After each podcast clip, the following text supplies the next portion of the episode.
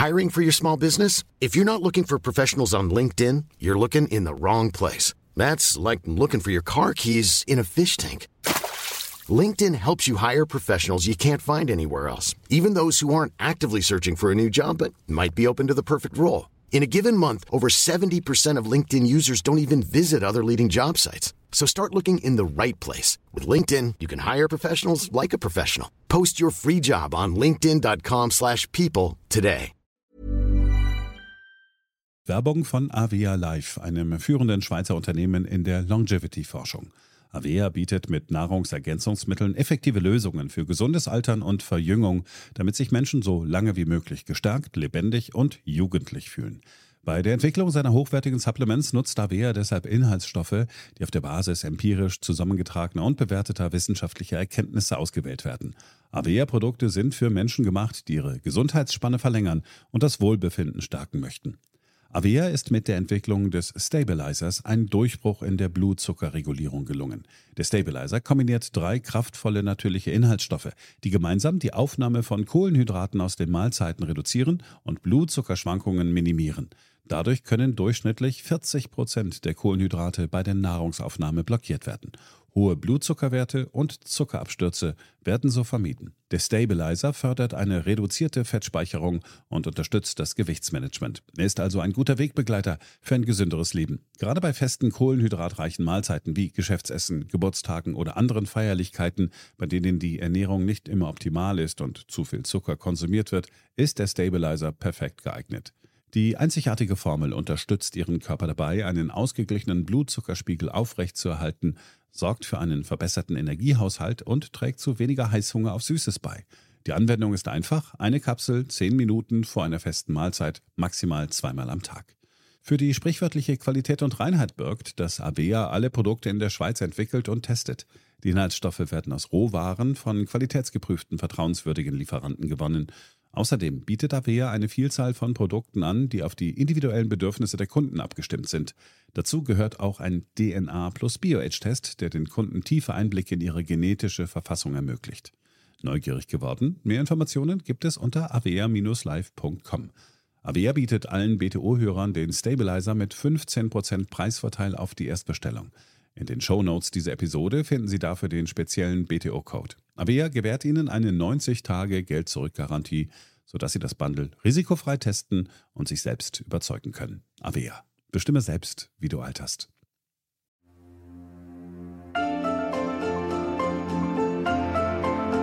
BTO Beyond the Obvious, der Ökonomie-Podcast mit Dr. Daniel Stelter. Featured bei Handelsblatt. Hallo und herzlich willkommen zur neuesten Ausgabe meines Podcasts. In der Woche, in der die Ampel vorgibt, Historisches geleistet zu haben, nämlich eine Einigung zu erzielen zum Haushalt 2024. Wenn es äh, um die Benzinpreise zum Beispiel geht, sehr geringe zusätzliche Belastung.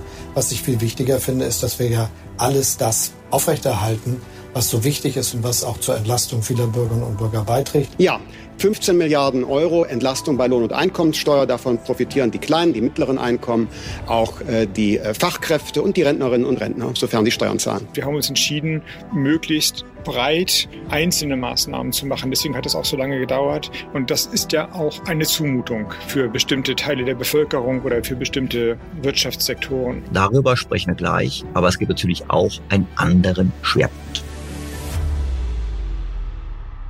Die EU fällt immer weiter zurück. Gegenüber den USA, aber auch gegenüber anderen Regionen der Welt. Sogar Japan hat es in den letzten 30 Jahren geschafft, sich wirtschaftlich besser zu entwickeln als die EU. Höchste Zeit also für Reformen.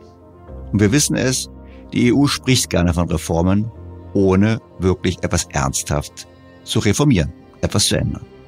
Dennoch hat Frau von der Leyen in ihrer Rede zur Lage der Union ernster vorgeschlagen, sich des Themas der Wettbewerbsfähigkeit erneut anzunehmen und Mario Draghi beauftragt, entsprechende Vorschläge zu erarbeiten. Mario Draghi, wir wissen es, Italiener und ehemaliger Chef der EZB. Das muss nicht schlecht sein, Herr Draghi ist zweifellos kompetent. Aber man könnte sich schon fragen, warum nach Mario Monti, der bereits 2012 sowas machen sollte, erneut ein Italiener Vorschläge erarbeiten soll. Ist doch Italien das Land der Europäischen Union, welches sich in den letzten 20 Jahren wirtschaftlich am schlechtesten entwickelt hat. Wie wäre es denn mit einem anderen Vorschlag? Wie wäre es denn, wir würden einen Polen fragen, uns Rat zu geben? Polen werden Sie sich fragen, wieso ausgerechnet Polen? Ja, Polen ist mit den Großländern der EU das Land, welches sich in den letzten 20 Jahren mit weitem Abstand am besten entwickelt hat. Die Ursachen dieser guten Entwicklung schauen wir uns ebenfalls an und fragen uns, warum sollten wir nicht alle von Polen lernen? Ich fände das eine spannende Frage. Ich hoffe Sie auch. Fangen wir also an. BTO Beyond the Obvious featured bei Handelsblatt. Bevor wir zum heutigen Schwerpunktthema kommen, kann ich mal ein paar Anmerkungen zum Kompromiss der Ampel bezüglich des Haushalts 2024 nicht verkneifen. Wir wissen es, die Bundesregierung ist hoch zufrieden mit sich selbst. Auf jeden Fall ist es Robert Habeck so zu hören im Interview mit dem Heute-Journal. Wir sind alle über unseren Schatten gesprungen. Niemand hat hier sein Lieblings- oder Parteiprogramm durchgesetzt. Das tragen wir gemeinsam. Keiner stiehlt sich aus der Verantwortung. Und deswegen ist das eher ein Tag, der nochmal zeigt, was diese Regierung leisten kann. Ein Tag, der zeigt, was diese Regierung leisten kann. Da kann man kurz gefasst eigentlich nur antworten, offensichtlich nicht viel. Denn das Einzige, was der Ampel wirklich eingefallen ist, sind noch höhere Lasten für die Bürger. Schauen wir uns das ganz kurz an. Beginnen wir mit dem ersten Punkt, den Plastikverpackungen. Diese sollen ab dem kommenden Jahr besteuert werden. Immerhin 1,4 Milliarden Euro werden so bei Herstellern und Handel einkassiert. Das Wirtschaftsministerium findet, dass es keineswegs zu höheren Preisen für uns Konsumenten führen muss. Denn so das Wirtschaftsministerium auf Twitter beziehungsweise X, die Hersteller sollten sich doch einfach mit weniger Gewinn zufrieden geben. Ich persönlich bezweifle, dass der Steuerausfall aufgrund geringerer Unternehmensgewinne gegengerechnet wurde, bei dem Ziel 1,4 Milliarden Euro einzunehmen. Natürlich kann man sagen, es ist richtig, Plastikverpackungen zu besteuern. Das stimmt.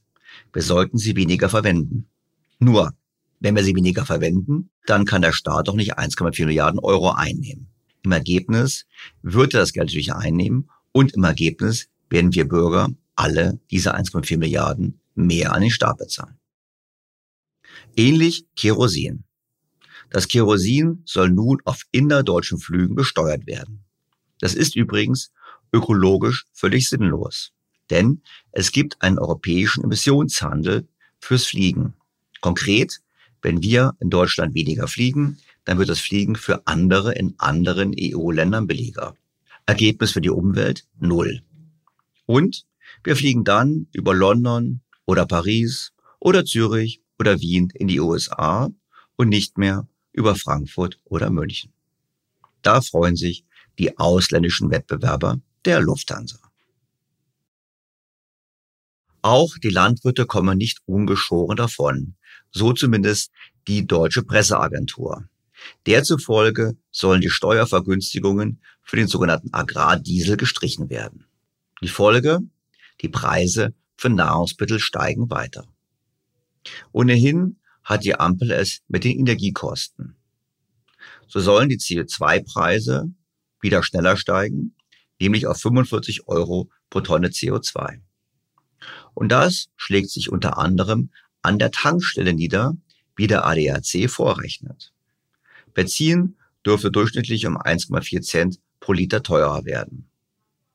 Es war aber bereits vorher schon eine Anhebung des CO2-Preises in der Planung, sodass der effektive Preis für uns Bürger zum Jahreswechsel um rund 4,3 Cent steigen soll. Diesel übrigens etwas mehr um 4,7 Cent. Auch das schlägt sich gerade beim Diesel auf alle Preise durch, denn Logistikkosten haben wir für alle Güter. Aber nicht nur Autofahrer müssen mehr zahlen, nein, auch das Heizen wird teurer. Sowohl für Gas und Öl. Zum einen, weil die Gaspreisbremse ausläuft, zum anderen, weil natürlich auch hier der höhere CO2-Preis sich niederschlägt. So wird Heizöl pro Liter um viereinhalb Cent gegenüber 2023 teurer. Praktischerweise hat man gleichzeitig auch die Förderung der Umstellung auf eine Wärmepumpe so stark reduziert, dass sie Vermieter nicht mehr in Anspruch nehmen können. Ich denke, das wird nicht dazu beitragen, dass es mehr Investitionen gibt. Ein weiterer Bereich sind die Netzentgelte. Wir wissen es. Aus dem Wirtschaftsstabilisierungsfonds sollten 5,5 Milliarden Euro in die Deckelung der Netznutzungsentgelte fließen. Das hätte bedeutet ein Netzentgelt für uns Verbraucher von 3,19 Cent pro Kilowattstunde. Nun fehlen die 5,5 Milliarden Euro und wir Verbraucher müssen 6,43 Cent pro Kilowattstunde bezahlen. Das kostet einen durchschnittlichen Haushalt mit 3500 Kilowattstunden Verbrauch im Jahr immerhin 115,85 Euro mehr, wie die Verbraucherzentralen vorrechnen. Also eine Steuererhöhung für uns alle. Weil man sagen muss, letztlich ist es so, vorher wurde es Steuern bezahlt, jetzt zahlen wir es aber Abgaben. Das ist eher sehr ungerecht, weil letztlich es vor allem die kleineren Einkommen überproportional trifft. Aber die Stromkosten gesamthaft sind natürlich ein Problem. Wenn die CO2-Preise steigen, was zum höheren Gaspreis führt und deshalb auch zu höheren Kosten für die äh, Stromerzeugung und auf der anderen Seite die Netzentgelte entsprechend steigen, dann muss das natürlich dazu führen, dass die Stromkosten für alle steigen.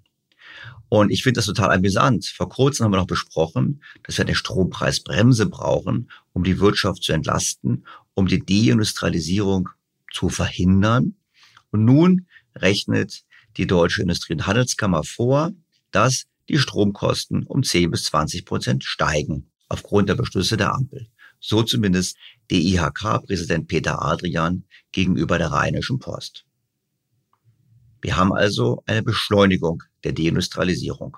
Das finde ich irgendwie nicht richtig gut.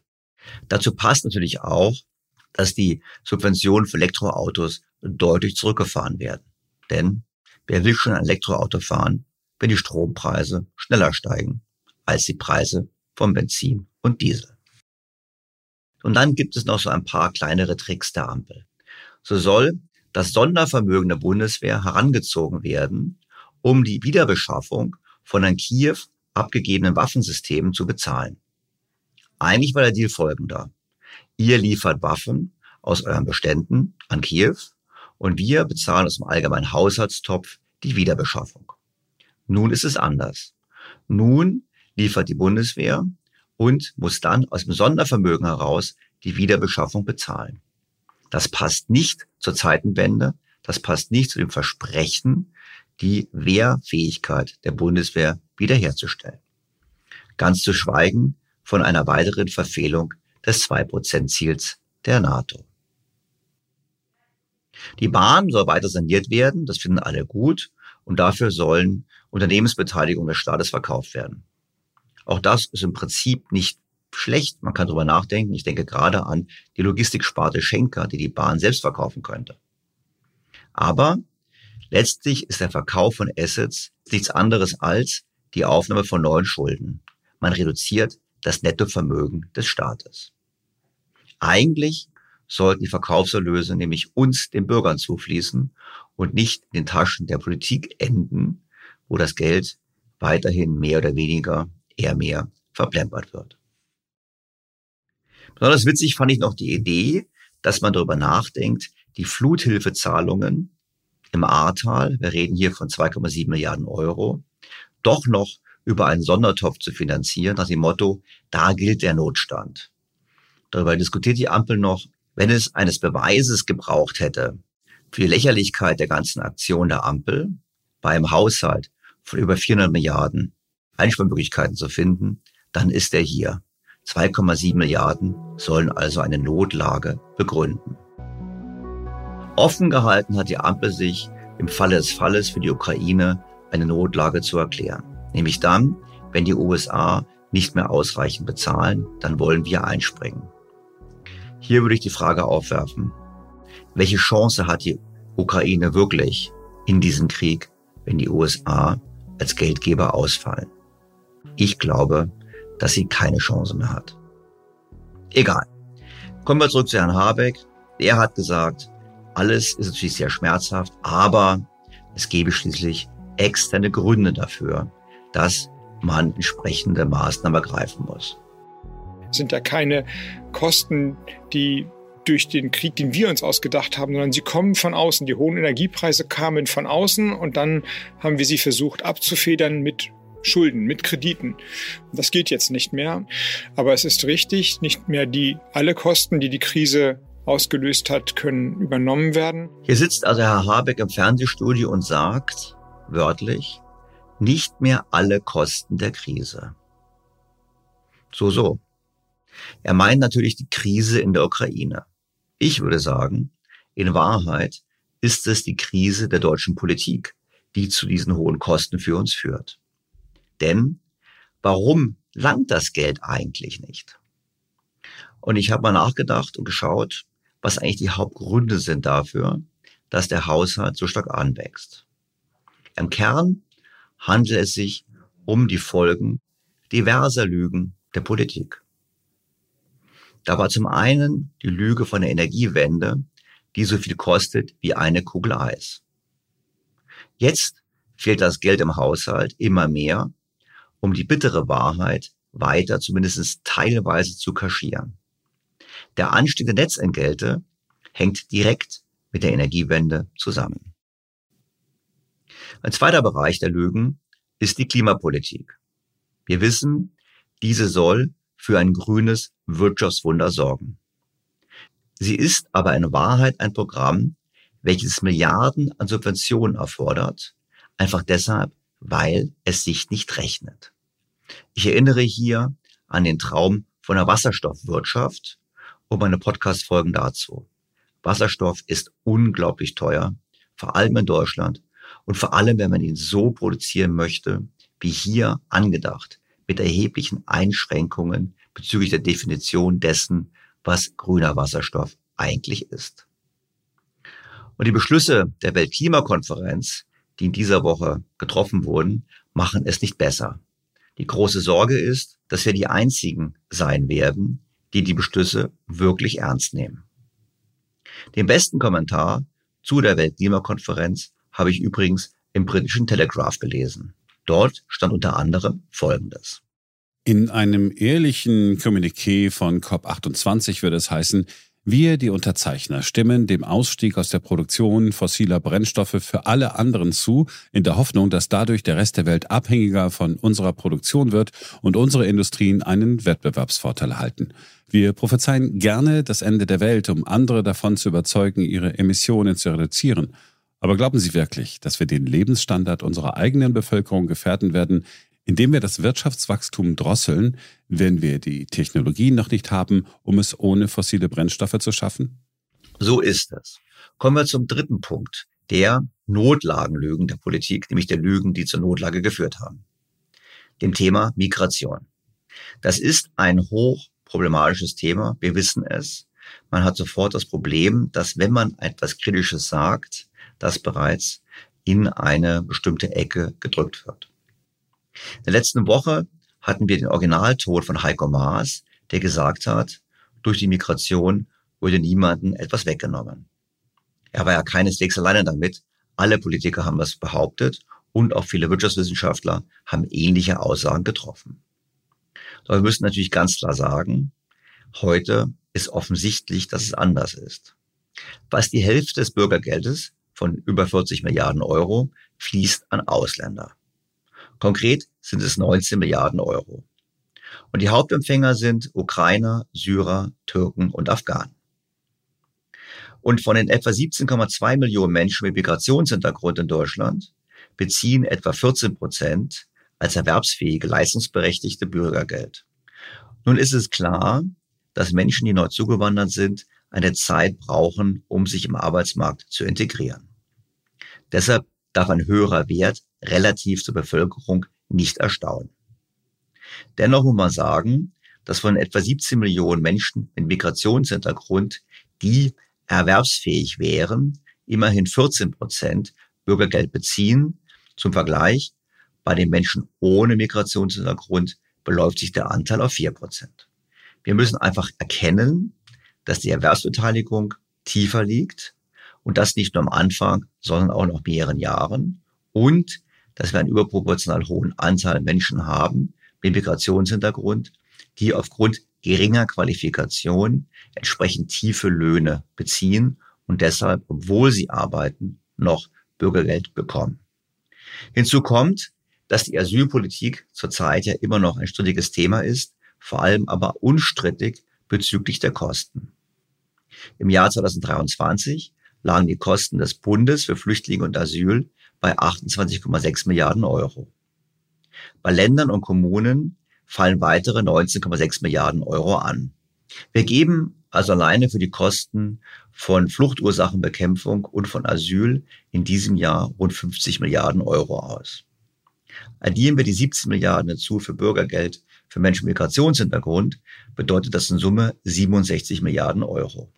Bezieht man diese Kosten von 67 Milliarden Euro auf die 41 Millionen einkommensteuerzahlenden Bürger in diesem Land, dann ergibt das pro Kopf gut 1634 Euro Belastung pro Jahr. Ein weiterer Bereich, wo die Politik letztlich die Ursache ist für die hohen Kosten, ist die Verwaltung. Wir wissen es. Die Verwaltungskosten explodieren seit Jahren, weil es immer mehr Beamte und Staatssekretäre vor allem in den Bundesministerien gibt. Erstmals ist die Zahl der Stellen in den Ministerien in diesem Jahr über die magische Grenze von 30.000 gestiegen. Überproportional stark stieg dabei die Zahl der teuren Beamten mit Kosten von 15.000 Euro und mehr pro Monat. Die Ampel hat seit Amtsantritt 168 solche Stellen geschaffen. So zumindest die Berechnung des Bundes der Steuerzahler. Kosten pro Jahr 50 Millionen Euro. Ein weiterer Bereich, die Kosten der Alterung. Wir wissen es, wir haben es oftmals in diesem Podcast besprochen, für die Kosten der Alterung wurde nicht vorgesorgt. Renten, Pensionen, Gesundheit. Vor allem die Pensionszahlungen werden in den kommenden Jahren explodieren. Im Jahr 2021 lagen die Gesamtlasten für Beamtenpensionen in Deutschland bei 65,5 Milliarden Euro. Bis 2025 wird der Betrag um fast 24 Prozent steigen auf dann 81 Milliarden Euro. So zumindest der Sozialbericht der Bundesregierung aus dem Jahr 2021.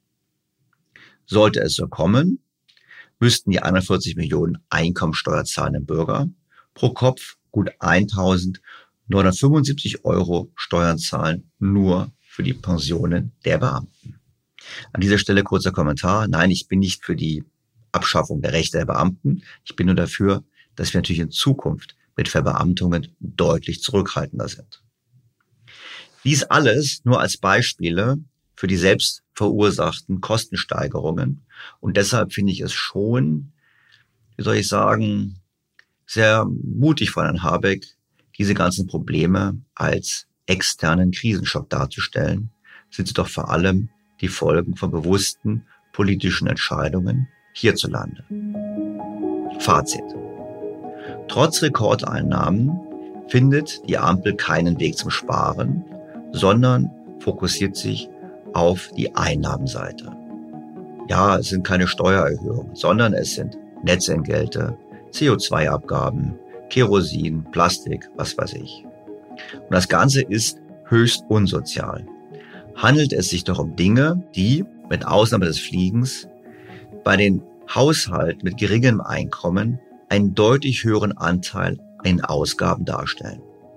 Das heißt, die SPD sagt so stolz, wir greifen Sozialstaat nicht an. Was sie wirklich machen ist, sie handeln sozial massiv ungerecht, denn sie belasten überproportional die Haushalte mit geringen Einkommen. Hinzu kommt, dass die Maßnahmen dazu beitragen, die Deindustrialisierung in Deutschland weiter zu beschleunigen, weil die hohen Strompreise noch weiter steigen. Die Notlage haben wir nicht im Haushalt. Die Notlage haben wir in der deutschen Politik. Unsere Welt ist auf dem Weg in das Zeitalter der künstlichen Intelligenz. In atemberaubender Geschwindigkeit verändert sich beinahe alles. Besonders in der Geschäftswelt ist die ungeheure Dynamik des Wandels spürbar. Die Unternehmen und die Menschen darin sehen sich vor vielen Unsicherheiten und Herausforderungen.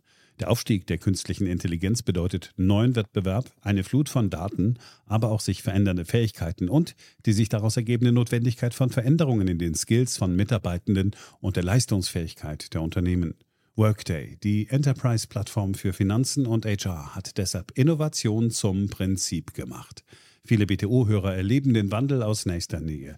Ihre Unternehmen sehen sich einem Ansturm von Veränderungen ausgesetzt, suchen nach Mitteln, um sich aus der Beschleunigungslücke zu befreien und haben Schwierigkeiten, Schritt zu halten. Oft sind die Lösungen kurzfristig und bruchstückhaft. Getrennte Systeme für die Finanz- und Personalabteilung oder die Aufrüstung veralteter Technologien sind häufige Beispiele dafür. Um Unternehmen jeder Größe bei der Bewältigung dieser Herausforderung zu unterstützen, verfolgt Workday den Ansatz permanenter Innovation.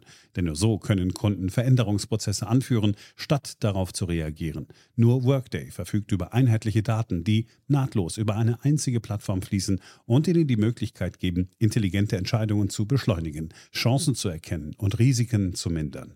Workday versetzt sie in die Lage, Modelle und Prognosen zu erstellen und schnell und zuverlässig zu handeln, dank Echtzeitdaten und einer zuverlässigen in die Plattform integrierten KI. Besuchen Sie workday.com und erfahren Sie, wie Sie Fahrt aufnehmen können bei Ihrer Reise ins Zeitalter der künstlichen Intelligenz. Workday, die Enterprise-Plattform für Finanzen und HR. Bundeskanzler Olaf Scholz und der brasilianische Präsident Luiz Inácio Lula da Silva haben angekündigt, dass sie für den Abschluss des EU-Mercosur-Abkommens kämpfen wollen. Über den Handelsvertrag hatte es zuletzt nicht nur in Südamerika, sondern auch in EU-Staaten wieder Debatten gegeben. So signalisierte etwa Frankreichs Präsident Emmanuel Macron grundsätzliche Ablehnung. Macron hatte in Dubai am Wochenende bemängelt, das Abkommen sei altmodisch und widerspreche dem Klimaschutz. Ich bin überzeugt, dass eine Mehrheit in beiden Gremien, sowohl im Europäischen Rat als auch im Parlament, sich für ein solches Abkommen finden wird, wenn es erfolgreich zu Ende verhandelt ist. Und da bitte ich alle Beteiligten um größtmöglichen Pragmatismus und größtmögliche Kompromissbereitschaft, damit wir das jetzt endlich finalisieren können. Also, wir haben es wieder nicht geschafft, obwohl wir seit fast 25 Jahren mit den Mercosur-Staaten verhandeln, einen Deal zu machen. Die Wirtschaftsgemeinschaft Mercosur, zu der Brasilien, Argentinien, Paraguay und Uruguay gehören, wollte eigentlich mit uns einen Deal machen vor Corona.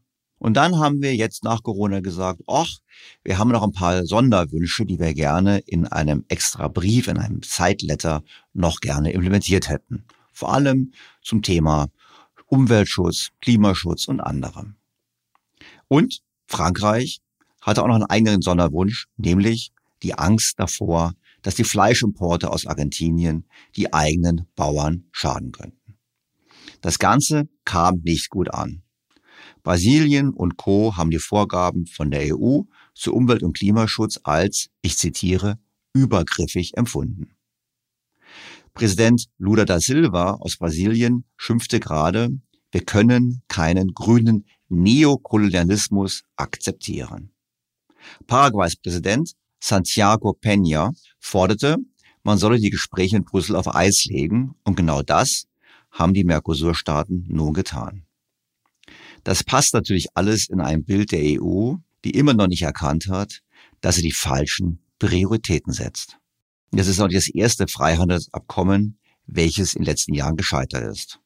Hier ist es besonders ärgerlich, weil China bereits sehr aktiv in der Region ist und sich natürlich darüber freut, wenn die EU sich selbst aus dem Spiel nimmt.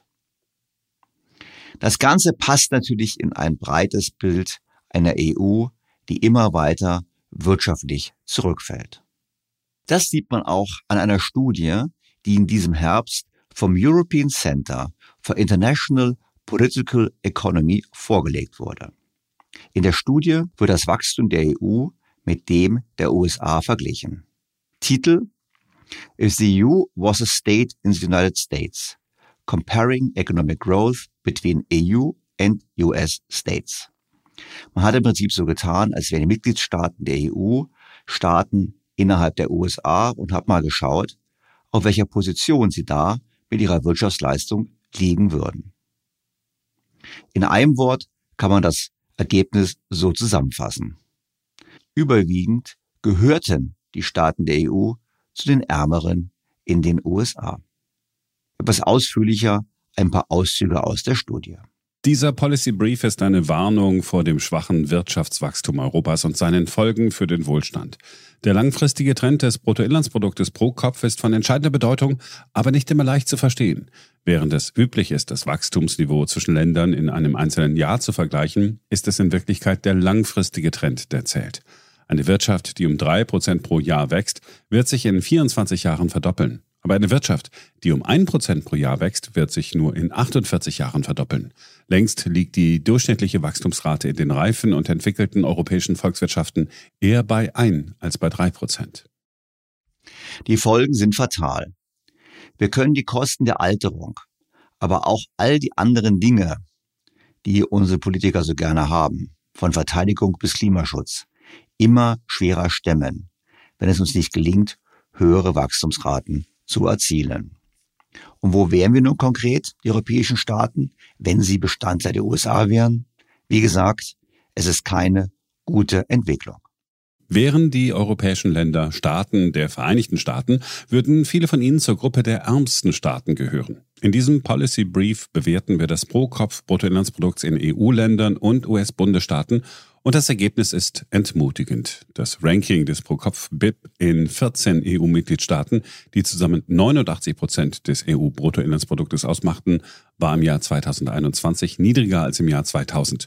Beispielsweise waren Frankreich und Deutschland im Jahr 2000 genauso reich wie der 36. und der 31. US-Bundesstaat, aber 21 Jahre später war das Pro-Kopf-Bruttoinlandsprodukts Frankreichs niedriger als das des 48. ärmsten US-Bundesstaates Arkansas, während das deutsche Pro-Kopf-Bruttoinlandsprodukts auf den gleichen Wohlstand gesunken war wie der 38. US-Bundesstaat Oklahoma. Das Ergebnis dieser wirtschaftlichen Divergenz zwischen EU-Mitgliedstaaten und US-Bundesstaaten ist ein wachsender Keil des Pro-Kopf-Bruttoinlandsproduktes zwischen der EU und den USA, der im Jahr 2021 bereits 82 Prozent betrug. Wenn sich dieser Trend fortsetzt, wird die Wohlstandslücke zwischen dem durchschnittlichen Europäer und dem Amerikaner im Jahr 2035 genauso groß sein wie heute zwischen dem durchschnittlichen Europäer und dem Inder. Übrigens, der Abstand zwischen uns und Indien ist heute noch erheblich. Von den dort rund 1,4 Milliarden Menschen leben ungefähr 100 Millionen Menschen auf unserem Niveau. 300 Millionen Menschen ungefähr auf dem Niveau von Indonesien, also ca. 6.000 bis 8.000 Dollar Bruttoinlandsprodukt pro Kopf und immerhin eine Milliarde Menschen auf dem Niveau von Somalia. Die Aussage, dass wir bereits im Jahr 2035 relativ zu den USA so weit zurückliegen könnten, wie heute die Inder uns gegenüber, müsste jeden Politiker aufschrecken. Müsste. Woran liegt es denn, dass die EU immer weiter zurückfällt? Es gibt viele strukturelle Erklärungen für die geringeren Wachstumsraten. Beispielsweise ist die Branchendynamik in der EU und insbesondere in den Ländern der Eurozone gering und liegt hinter vergleichbaren Volkswirtschaften wie den USA. Dadurch wird der Zu- und Abgang von Unternehmen auf den europäischen Märkten gebremst, was zu einer geringeren Dynamik und einer Fehlallokation von Ressourcen führt. Kleine Unternehmen wachsen nicht so schnell, wie sie könnten, und zu viele etablierte Unternehmen sind nicht ausreichend mit Konkurrenz konfrontiert. Es gibt einen Mangel an dem, was der österreichische Ökonom Josef A. Schumpeter einst als den immerwährenden Sturm der kreativen Zerstörung bezeichnete. Langfristige Trends wie der Bevölkerungsrückgang und steigende Energiekosten haben sich auf die Kostenstruktur vieler europäischer Unternehmen ausgewirkt. Die Kombination dieser und vieler anderer Faktoren hat zu sinkenden Wirtschaftswachstumsraten beigetragen. Und ganz konkret zeigt sich das bei der unbefriedigenden Entwicklung der Produktivität in der Europäischen Union. Produktivität ist der Grundstein für Wohlstand, Wachstum und eine blühende Gesellschaft. Die Arbeitsproduktivität ist in den USA schneller gestiegen als im Euroraum. Die Verlangsamung des Produktivitätswachstums im Euroraum scheint nicht auf große strukturelle Veränderungen in der Wirtschaft zurückzuführen zu sein, beispielsweise auf den langfristigen Trend, dass der Dienstleistungssektor einen größeren Anteil an der Gesamtproduktion in Europa ausmacht. Der Hauptgrund für den Rückgang liegt innerhalb der Sektoren und nicht zwischen den Sektoren. Insbesondere im verarbeitenden Gewerbe, wo die Produktivitätsverlangsamung in allen Unternehmensgrößen und in allen Teilen der Produktivitätsverteilung zu verzeichnen war. Sogar die 5% produktivsten Unternehmen im verarbeitenden Gewerbe haben ihre Produktivitätswachstumsraten deutlich reduziert. Das ist ein erhebliches Problem. Und das Problem ist gerade auch in Deutschland sehr ausgeprägt. Das Produktivitätswachstum ist bei uns in den letzten Jahren faktisch auf Null gefallen. Das hat neben den unzureichenden Investitionen natürlich mit dem immer schlechteren Bildungssystem zu tun, Stichwort PISA, aber auch mit der Integration von überwiegend gering qualifizierten Migranten. Einen weiteren Grund für die unbefriedigende Entwicklung der Produktivität sehen die Autoren der Studie in den schlechten Rahmenbedingungen für Wettbewerb innerhalb der EU. Das Produktivitätswachstum ist für ein nachhaltiges Wirtschaftswachstum von entscheidender Bedeutung. Dies ist teilweise auf ein höheres Tempo von Forschung, Technologie und Innovation zurückzuführen, ganz allgemein auf den Beitrag zum Wirtschaftswachstum, der von Einzelpersonen, Unternehmen und Märkten ausgeht, die neue Technologien und Geschäftspraktiken in einem wettbewerbsorientierten und dynamischen Umfeld übernehmen. Der technologische Wandel ist ein wichtiger Teil davon, aber hohe Innovationsraten und Produktivitätswachstum erfordern auch dynamische und wettbewerbsorientierte Märkte, die Unternehmen belohnen, die produktive Veränderungen vorantreiben. Das Ganze mündet dann in einem Appell. Wenn es den US-Bundesstaaten gelungen ist, ein robustes Wirtschaftswachstum aufrechtzuerhalten, können dies auch die EU-Mitgliedstaaten schaffen. Um dies zu erreichen, muss die EU jedoch Wirtschaftswachstum und Wettbewerbsfähigkeit wieder in den Mittelpunkt ihrer Wirtschaftspolitik rücken. Wenn Europa den Herausforderungen des Klimawandels und des digitalen Wandels, der wachsenden Belastung einer alternden Gesellschaft und der Verteidigungshaushalte begegnen will, ist ein höheres Wirtschaftswachstum keine Option, sondern eine Notwendigkeit. Soweit also die Studie. Natürlich ist Wirtschaftswachstum keine Option, sondern eine Notwendigkeit. Aber wir wissen ja, Wachstum ist nicht populär. So hat in der vorletzten Woche Bundestagsvizepräsidentin Karin Göring-Eckardt von den Grünen im Tagesspiegel einen Artikel geschrieben, wo sie gesagt hat, wir müssen uns endlich verabschieden vom Wirtschaftswachstum als Ziel. Ja, das heißt im Klartext, wir müssen uns verabschieden von Wohlstand und von der Möglichkeit, soziale Wohltaten zu verteilen. Das hat sie natürlich nicht gesagt, aber das ist die mathematische Zwangsläufigkeit einer Abkehr von Wachstum, ob nun bewusst oder unbewusst, wie wir es in Deutschland und der EU seit Jahren erleben. Soweit also die Studie. Aber es war weitem nicht die einzige Studie, die aufzeigt, dass es in der Europäischen Union nicht rund läuft. So schrieb die Financial Times vor kurzem Folgendes. Der Vorsprung der US-Wirtschaft gegenüber Europa, ein Trend, der sich erstmals nach der globalen Finanzkrise zeigte und während der Coronavirus-Pandemie zementierte, wird voraussichtlich bis 2024 und darüber hinaus anhalten. Der IWF war letzte Woche die jüngste Wirtschaftsorganisation, die erklärte, dass die US-Wirtschaft kräftig vorankommen werde und prognostizierte für das kommende Jahr ein Wachstum von 1,5 Prozent. Dies steht im Vergleich zu den IWF-Prognosen von 1,2 Prozent für die Eurozone. Die Gründe reichen von zyklischen bis hin zu strukturellen. Relativ kurzfristige Faktoren wie Konjunkturmaßnahmen nach der Pandemie und die groß angelegte Invasion Russlands in der Ukraine haben zu dem Unterschied beigetragen, aber auch zugrunde liegende Divergenzen wie der Zugang zu Krediten und Investitionstrends sowie die industrielle Zusammensetzung und Demografie. Das Ganze geht natürlich einher mit einer allgemein größeren Neigung der Politik, in der EU auf Staatswirtschaft und Vorgaben zu setzen. Und es gibt ganz viele Gründe, warum es auch aus Sicht der Financial Times in Zukunft nicht besser werden wird. Das liegt zum einen kurzfristig daran, dass die USA viel mehr Geld in die Hand genommen haben, um die Konjunktur nach Corona zu stimulieren. So haben die USA immer noch ein gewaltiges Haushaltsdefizit, ungefähr das Doppelte dessen, was die EU macht. Wir wissen natürlich, das haben wir hier im Podcast auch diskutiert, dass durchaus Fragezeichen angebracht sind, inwiefern die Fiskalpolitik der USA nachhaltig ist. Nur kurzfristig ist es sicherlich richtig, die USA stimulieren die Wirtschaft weitaus stärker und setzen ganz klar darauf, Wirtschaft und Betriebe aus der EU und anderen Regionen der Welt in die USA zu locken. Aber es ist nicht nur die Tatsache, dass der Staat mehr Geld ausgibt. Es gibt auch strukturelle Gründe dafür, weshalb die USA Europa abhängen. Ein entscheidender struktureller Faktor hinter der Divergenz zwischen den USA und Europa ist der Unterschied in der industriellen Zusammensetzung der beiden Volkswirtschaften. Die USA haben einen boomenden Technologiesektor mit erfolgreichen und innovativen Unternehmen wie Amazon, Alphabet und Microsoft, die in Europa kein europäisches Pendant haben. Da die USA die künstliche Intelligenz dominieren, wird sich diese Kluft wahrscheinlich noch vergrößern, warnen Ökonomen. Im Gegensatz dazu ist Europa auf Industrien spezialisiert, die zunehmend der Bedrohung durch chinesische Konkurrenz ausgesetzt sind, wie zum Beispiel Elektrofahrzeuge. Nicht nur sind wir mehr bedroht in Europa, sondern wir verfolgen auch aktiv eine Politik, die die eigene Industrie vertreibt, für ein übergeordnetes Weltziel, nämlich den Klimaschutz, welches andere nur teilweise teilen. Aber auch im Kernbereich der Klimapolitik muss man sagen, gehen die USA deutlich smarter vor. Die USA erweisen sich auch als geschickter bei der Umstellung ihrer Wirtschaft auf grüne Technologie. Der Inflation Reduction Act hat mit Subventionen und Steuergutschriften in Höhe von hunderten Milliarden US-Dollar dazu beigetragen, Anreize für Investitionen in grüne Technologien zu schaffen. Nach Ansicht vieler Ökonomen war die Reaktion der EU langsamer und komplexer in der Umsetzung. Angezogen vom Inflation Reduction Act haben einige europäische Unternehmen ihre Investitionen in die USA verlagert, darunter Total Energies, BMW und Northvolt. Die Unternehmen wandern natürlich deshalb ab, weil in den USA mehr Geld geboten wird.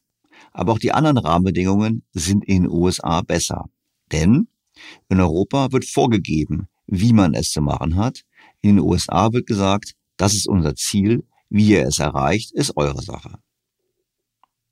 Ein weiterer wichtiger Punkt, der leider dafür spricht, dass in Europa auch in den kommenden Jahren das Wachstum deutlich hinter dem der USA liegt, ist die demografische Entwicklung. Die rasch alternde Bevölkerung und das schwächere Bevölkerungswachstum in Europa belasten die öffentlichen Finanzen des Kontinents. Das wirkt sich auch auf den Abstand zu den USA aus, wo die Bevölkerung im erwerbsfähigen Alter, anders als in Europa, seit 2010 zunimmt. Aufgrund stärkerer Investitionen und einer besseren Demografie wird sich die Kluft zwischen den USA und Europa in den kommenden Jahren wahrscheinlich noch vergrößern.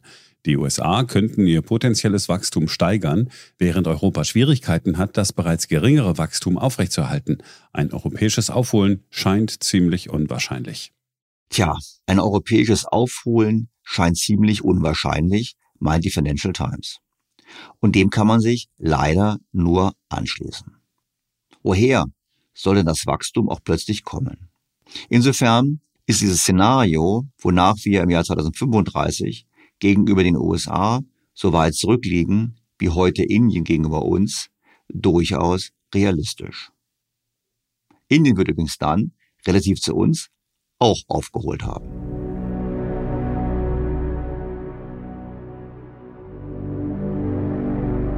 Was wäre zu tun? Wenig überraschend sieht die EU-Kommission die Lösung darin, dass sie mehr Macht hat und vor allem mehr Geld bekommt. Nehmen wir stellvertretend für andere die Aussagen von Paolo Gentiloni, der seit 2019 EU-Kommissar für Wirtschaft und Währung ist. Zuvor war der sozialdemokratische Politiker, italienischer Außenminister und auch mal Ministerpräsident. Im Interview mit dem Spiegel machte Gentiloni im November klar, worin er die Lösung für die Probleme der EU sieht. Das Problem der vergangenen zwei Jahrzehnte in Europa bestand nicht nur in einer zu hohen Verschuldung einzelner Länder, die dann zur Eurokrise beigetragen hat. Es bestand auch in einem zu geringen Wachstum. Wenn es stimmt, dass wir in einem neuen Zeitalter der Geopolitik leben, kann Europa nicht der einzige Pflanzenfresser unter lauter Raubtieren sein. Wir müssen Wege finden, wie wir die europäische Wirtschaft mit europäischen Finanzierungsinstrumenten stärken können. Also, es gibt immer dieselbe Antwort. Geld, Geld, Geld. Und wie gut, so Gentiloni, dass wir bereits das geeignete Instrument haben. Wir haben ein gemeinsames Finanzierungsinstrument für die digitale und klimagerechte Transformation der europäischen Wirtschaft, den Corona-Wiederaufbaufonds. Der Fonds ist ein großer Erfolg, aber er läuft in gut zwei Jahren aus. Ich bin der Auffassung, dass wir dann ein Anschlussinstrument benötigen, um die Aufgabe weiterzuführen. Der Spiegel hat dann gefragt, finanziert aus neuen Schulden? Und Gentiloni meinte, möglicherweise. Also, den großen Erfolg des Wiederaufbaufonds mit Schulden sollten wir fortsetzen. Ich habe in früheren Podcast schon ausführlich den Wiederaufbaufonds besprochen und kritisiert. Zur Erinnerung. Der Fonds ist mit rund 720 Milliarden Euro ausgestattet. Gut die Hälfte wird als Kredite vergeben, der Rest sind nicht rückzahlbare Zuschüsse, also Geschenke. Das Volumen macht rund fünf Prozent der jährlichen Wirtschaftsleistung in der EU aus. Und die EU hat sich zur Finanzierung dieses Fonds erstmals direkt über die Ausgabe von Anleihen an den Finanzmärkten verschuldet. Natürlich zahlen die Rechnung für diese Schulden am Ende die Steuerzahler der Mitgliedstaaten, wobei das, was man zahlen muss, sich an der Wirtschaftskraft des einzelnen Landes ausrichtet, weshalb Deutschland der Hauptfinanzier ist. Und dann werden diese Gelder irgendwie verteilt und natürlich nicht verteilt nach Einzahlung, sondern nach Bedarf. Und Länder wie Italien, aber auch Polen gehören zu den großen Empfänger der Mittel. Wir haben auch diskutiert in der Vergangenheit, was Italien beispielsweise mit dem Geld macht. So ist unvergessen das Programm zur Modernisierung von Bergdörfern, wo teilweise mehr als 120.000 Euro pro Einwohner ausgegeben werden. Wie gesagt, da habe ich früher schon gesagt, ich glaube nicht, dass diese Art der Mittelverwendung dazu beitragen wird, dass Italien in Zukunft mehr wächst und besser in der Lage ist, seine Staatsschulden zu bedienen. Der Deutsche Bundesrechnungshof hat den Fonds in einer Studie massiv kritisiert, was ich auch an dieser Stelle besprochen habe. Wiederholen wir also nicht.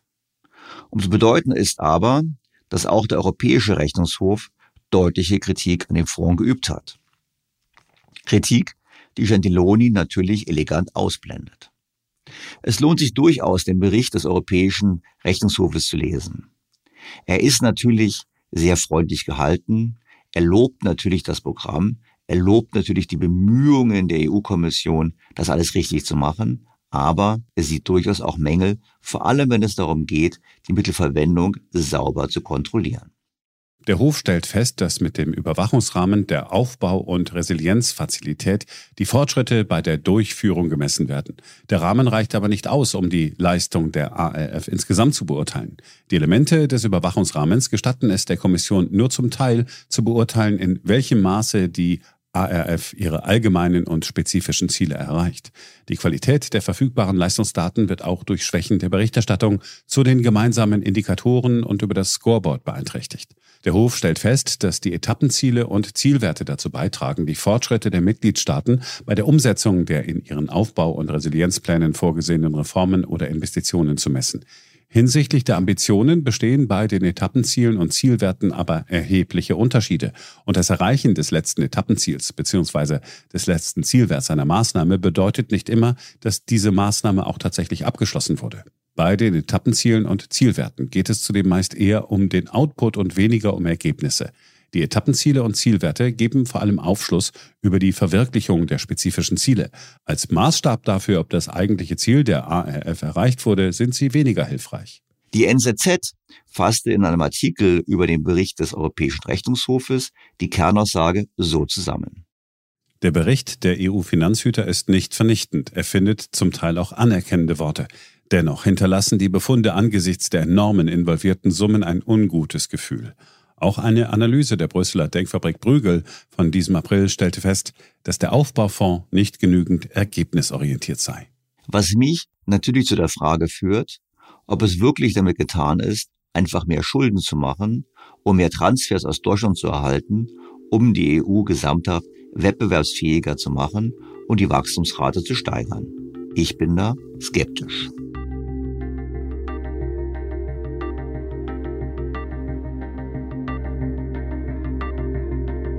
Ursula von der Leyen hat in ihrer Rede zur Lage der Union vor einigen Monaten bekräftigt, dass sich die EU reformieren muss und hat aber keinen geringeren als den ehemaligen Chef der EZB und Premierminister Italiens, Mario Draghi, damit beauftragt, Vorschläge zu unterbreiten. We need to look further ahead and set out how we remain competitive as we do that.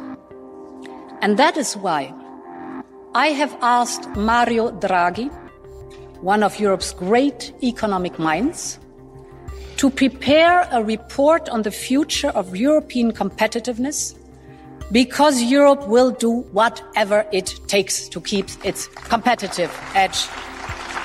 Mario Draghi ist unzweifelhaft ein sehr kluger Mann. Und ohne seine Politik an der EZB-Spitze wäre der Euro vermutlich in der Tat schon Geschichte. Insofern kann man sagen, es spricht nichts dagegen, Mario Draghi mit dieser Aufgabe zu betrauen. Umgekehrt kann man natürlich schon die Frage aufwerfen, warum ausgerechnet ein Italiener? Denn auch Draghi hat sich in der Vergangenheit vielfach und intensiv dafür ausgesprochen, mehr Transfers, vor allem zugunsten seines eigenen Landes, zu mobilisieren. Egal, was er konkret vorschlagen wird, ich wage schon heute eine Wette. Transfers und gemeinsame Mittel der Europäischen Union, gerne auch auf Pump, werden sicherlich wichtiger Bestandteil seines Instrumentenkastens sein. Aus italienischer Sicht finde ich das nachvollziehbar und gut. Klar, es ist eigentlich sogar kluge Politik, denn es ist immer besser, Geld woanders aufzutreiben als von eigenen Bürgern. Ich frage mich trotzdem, ob es wirklich der richtige Ansatz ist, ausgerechnet ein Vertreter des Landes mit dieser Aufgabe zu betrauen, welches seit dem Jahr 2000 mit Abstand die schlechteste wirtschaftliche Entwicklung aller EU-Staaten aufzuweisen hat. Ich habe es in der Einführung zum Podcast schon gesagt. Warum nehmen wir nicht jemanden aus Polen? Jetzt werden Sie sagen, wieso Polen? Einfach deshalb, weil Polen sich zu einem wahren Kraftzentrum der Europäischen Union entwickelt hat. For years, Poland was viewed through the lens of its tumultuous past, a nation overshadowed by the weight of communism and renowned more for its struggles than strengths. But times are changing, and rapidly so. In just three decades, Poland has rewritten its story. In the past 30 years, Poland went through an incredible transformation, growing more than any other economy in Europe and faster than Asian tigers like Singapore, South Korea or Taiwan. Wenn Polens derzeitiges industrielles Wachstum anhält, könnte es eine der größten Volkswirtschaften Europas werden, die das Potenzial hat, ein wichtiger Rettungsanker für die Europäische Union zu sein. Ja, Polen ist ein Powerhouse der EU. Blicken wir kurz auf die Fakten. In der bereits zitierten Studie über die Performance der einzelnen EU-Staaten relativ zu den USA gibt es auch eine Analyse zur Veränderung der Position der einzelnen Staaten. Und es gibt neben vielen Verlierern, die also abgerutscht sind, einige wenige Gewinner. Die Hauptverlierer sind Italien, Spanien, Österreich, Griechenland, Frankreich, aber auch Deutschland und die Niederlande. Gewinner, die sich also verbessert haben in der Position, sind vor allem Irland, Litauen, Tschechien, Estland und Polen. Und Polen ist hier wirklich das größte Land in diesem Sample, weshalb es sich lohnt, zu fragen, was da eigentlich passiert. In Irland wissen wir es. Irland profitiert vor allem davon, dass es dank der guten Steuersätze ein Paradies ist für globale Konzerne, die sich dort ansiedeln. Der wirtschaftliche Erfolg Polens ist kein Zufall, sondern das Ergebnis kluger, ich würde sogar sagen, sehr kluger Politik. In einer Studie mit dem Titel Polen vor der Wahl, Wirtschaftsmodell im Wandel, hat das Institut der Wirtschaft analysiert, was in Polen in den letzten Jahren passiert ist. Einige der Aussagen wollen wir kurz zusammenfassen. Seit dem Fall des Eisernen Vorhangs im Jahr 1989 hat sich Polen umfassend gesellschaftlich und wirtschaftlich transformiert und einen rasanten wirtschaftlichen Aufstieg hinter sich. So hat sich die Pro-Kopf-Wirtschaftsleistung beinahe vervierfacht von 10.000 US-Dollar im Jahr 1991 auf rund 37.000 Dollar im Jahr 2022. Dies ist im europäischen Vergleich beispiellos. Mittlerweile ist Polen gemessen am Bruttoinlandsprodukt die sechstgrößte Volkswirtschaft der Europäischen Union, ein fulminanter Aufstieg. Diese erfolgreiche Phase nach der Transformation in den 90er Jahren wird auch als goldenes Zeitalter des Landes bezeichnet. In der Tat hat Polen einen enormen wirtschaftlichen Aufschwung hinter sich. Das Institut der deutschen Wirtschaft identifiziert fünf Erfolgsfaktoren des polnischen Wirtschaftsmodells. Faktor eins sind die fundamentalen Reformen und die Liberalisierung der Wirtschaft. Nach der Wende hat sich Polen mit großer Mehrheit für eine solidarische Marktwirtschaft entschieden. Eine rasche Liberalisierung der Wirtschaft ging einher mit der Einführung von demokratischen Institutionen. Im Zusammenspiel mit der wirtschaftlichen Liberalisierung hat dies für ein stabiles unternehmerisches Umfeld gesorgt. Gemäß dem Index of Economic Freedom der Heritage Foundation, der wirtschaftliche Freiheit anhand von zwölf quantitativen und qualitativen Faktoren auf einer Skala von 0 bis 100 bemisst, steigerte Polen seine Gesamtbewertung von 51 im Jahr 1950 1995 auf 73 im Jahr 2023. Das finde ich beweist eindrücklich, welchen Beitrag eine gute Regulierung zur Entwicklung eines Landes leisten kann. Und damit ist Polen sicherlich Vorbild für Deutschland und die EU. Faktor zwei für den polnischen Erfolg sind gut ausgebildete Arbeitskräfte. Ein wesentlicher Erfolgsfaktor des polnischen Wirtschaftsmodells ist die Einbindung von vergleichsweise gut ausgebildeten Arbeitskräften im Produktionsprozess. So ist der Anteil der polnischen Bevölkerung mit einem Bildungsabschluss im Sekundarbereich 2 oder im Tertiärbereich höher als in Deutschland und im Durchschnitt des Euroraums. In den niedrigsten Stufen der Bildungsstandardklassifikation ist der Anteil mit knapp 13 Prozent hingegen deutlich geringer als in allen anderen Vergleichsländern. Getrieben wurde diese Entwicklung durch die Liberalisierung des Bildungswesens in den 1990er Jahren sowie durch hohe und attraktive Löhne für Hochqualifizierte. Die Qualität des polnischen Bildungswesens liegt gemessen an den PISA-Studien der OECD über der von Deutschland. Wir können also auch beim Thema Bildung sehr viel von Polen lernen. Der dritte Faktor ist die Exportorientierung und natürlich dabei auch die enge Anbindung an Deutschland. Polen konnte seine Exporte während der letzten zehn Jahre erheblich ausbauen. So legte der Warenexport seit 2012 um 91 Prozent zu und lag im Jahr 2022 bei rund 343 Milliarden US-Dollar. Der wichtigste Exportmarkt für Polen ist mit weitem Abstand Deutschland. Auffällig ist, dass in Polen keine Warengruppe den Export so klar dominiert. Das macht die polnische Exportstruktur weniger schockanfällig gegenüber einzelnen Sektoren. Interessant finde ich hier, dass die polnischen Exporte so diversifiziert sind. Das bedeutet auch, dass Polen nicht so stark unter dem Niedergang der deutschen Automobilindustrie, zumindest am Standort Deutschland, leiden wird wie andere Länder. Der vierte Erfolgsfaktor für Polen ist die Tatsache, dass Polen selbst ein großes Land ist. Polen verfügt mit knapp 38 Millionen Einwohnern über einen vergleichsweise großen heimischen Markt.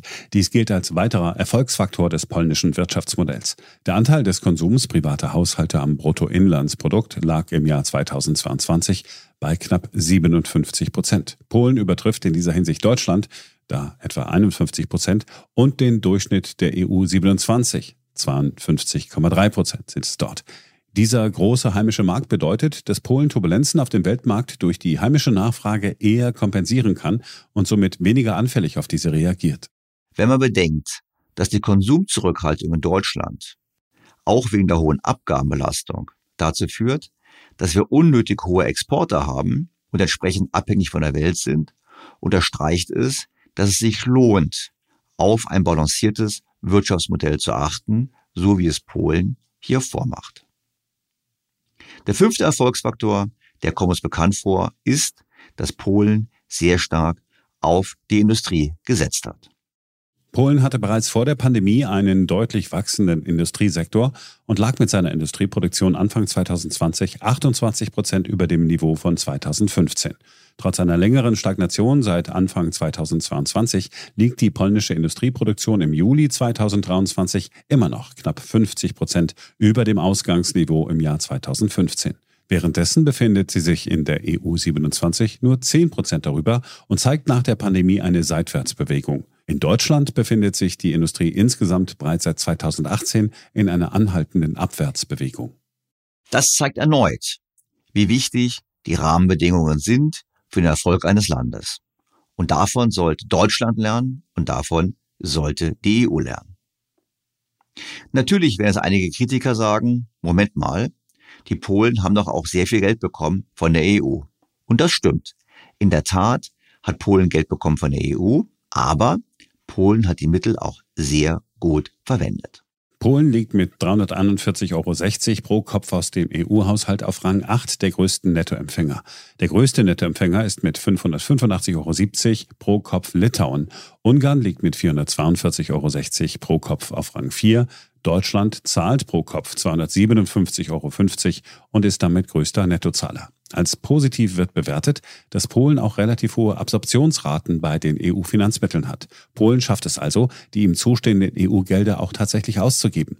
Ein Vergleich für den mehrjährigen Finanzrahmen 2014 bis 2020 zeigt, dass Polen sich mit einer Absorptionsrate von 78 Prozent weit vor Italien mit 62 Prozent oder Spanien mit 57 Prozent befindet.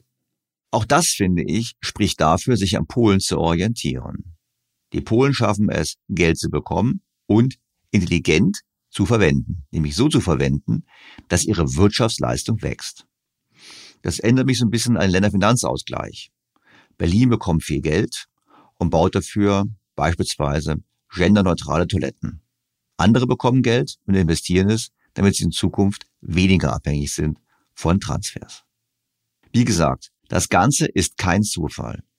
Es war eine kluge Politik und jetzt könnte man natürlich sagen, bei uns haben wir nicht so gute Politik, stimmt, aber wir müssen auch anerkennen, letztlich machen Politiker das, was die Gesellschaft will. Und da ist es interessant, was man über die Gesellschaft in Polen lernt. Der Reichtums- und Kapitalismusforscher Rainer Zittelmann hat in einem Buch mit dem Titel Der Aufstieg des Drachens und des Weißen Adlers Umfrageergebnisse veröffentlicht und diese sind durchaus interessant. So sagen 46 Prozent der Polen, Unternehmen sollten selbst entscheiden, was sie anbieten und welche Preise sie dafür nehmen wollen. Nur 10 Prozent der Polen wollen mehr staatliche Eingriffe in die Wirtschaft. Die Werte bei uns sind sicherlich ganz anders.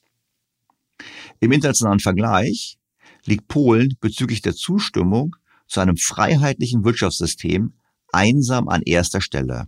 Und zwar deutlich vor den USA. Deutschland umgekehrt neigt eher zur staatlichen Einmischung und Frankreich ist sehr staatsorientiert, also sicherlich Spitzenreiter, wenn es darum geht, auf den Staat zu setzen. Das gleiche Bild zeigt sich übrigens auch, wenn man nach der Einstellung der Polen zum Kapitalismus fragt. Hier hat Polen die höchste Zustimmung aller Länder. Und auch die Reichen haben es in Polen besser.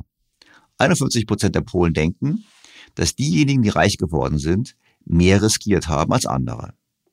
Und 36 Prozent halten Menschen, die es aus eigener Kraft geschafft haben, reich zu werden, für ein Vorbild. Kein Wunder also, dass nach diesen Umfragen von Zittelmann der Sozialneid nur in Frankreich höher ist als bei uns in Deutschland und nirgendwo so gering ist wie in Polen. Ich finde, es ist höchste Zeit, dass wir alle von Polen lernen. Um das ein bisschen besser zu verstehen, dachte ich mir, ich spreche direkt mit Dr. Rainer Zettelmann. Bevor ich zu meinem Gespräch mit Rainer Zittelmann komme, noch kurz dieser Ihnen wohlbekannte Hinweis. Nach wie vor gibt es ein exklusives Angebot für alle BTO, Beyond the Obvious, featured bei Handelsblatt Hörer.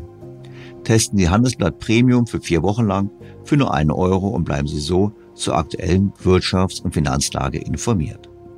Mehr erfahren Sie unter handelsblatt.com-mehr Perspektiven und natürlich wie immer auch in den Shownotes zu dieser Ausgabe. Doch nun zu meinem Gespräch mit Rainer Zittelmann. Dr. Dr. Rainer Zittelmann ist Historiker, Soziologe und mehrfacher Bestsellerautor. Seine Bücher werden weltweit in zahlreiche Sprachen übersetzt, so auch das Buch Die zehn Irrtümer der Antikapitalisten, über das Daniel Stelter mit ihm in Folge 135 diskutiert hat. In den vergangenen Jahren hat er Artikel geschrieben oder Interviews gegeben in führenden Medien wie Le Monde, Corriere della Sera, Il Giornale, Frankfurter Allgemeine Zeitung, Die Welt, Neue Zürcher Zeitung, Daily Telegraph, Times und Forbes. Kürzlich ist sein Buch erschienen, Der Aufstieg des Drachen und des Weißen Adlers, in dem er den wirtschaftlichen Aufstieg Vietnams und Polens nachzeichnet. Sehr geehrter Herr Zittelmann, ich freue mich ausgesprochen, Sie erneut in meinem Podcast begrüßen zu dürfen. Gerne.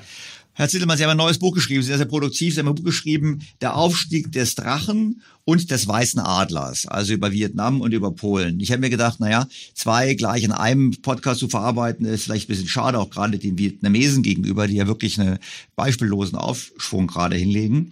Ich wollte lieber mit Ihnen sprechen über unsere direkten Nachbarn, über Polen. Und die Idee dazu kam witzigerweise von einem der Hörer, der mir geschrieben hat, ich wohne seit einigen Jahren in Polen und hier passiert so wahnsinnig viel. Sprechen Sie doch mal mit jemandem, der sich mit Polen beschäftigt hat, über Polen, weil das wirklich sehr, sehr interessant ist. Und da habe ich mir gedacht, es passt doch gut zusammen. Sie haben ein Buch drüber geschrieben, über Polen und über den Aufstieg des Weißen Adlers.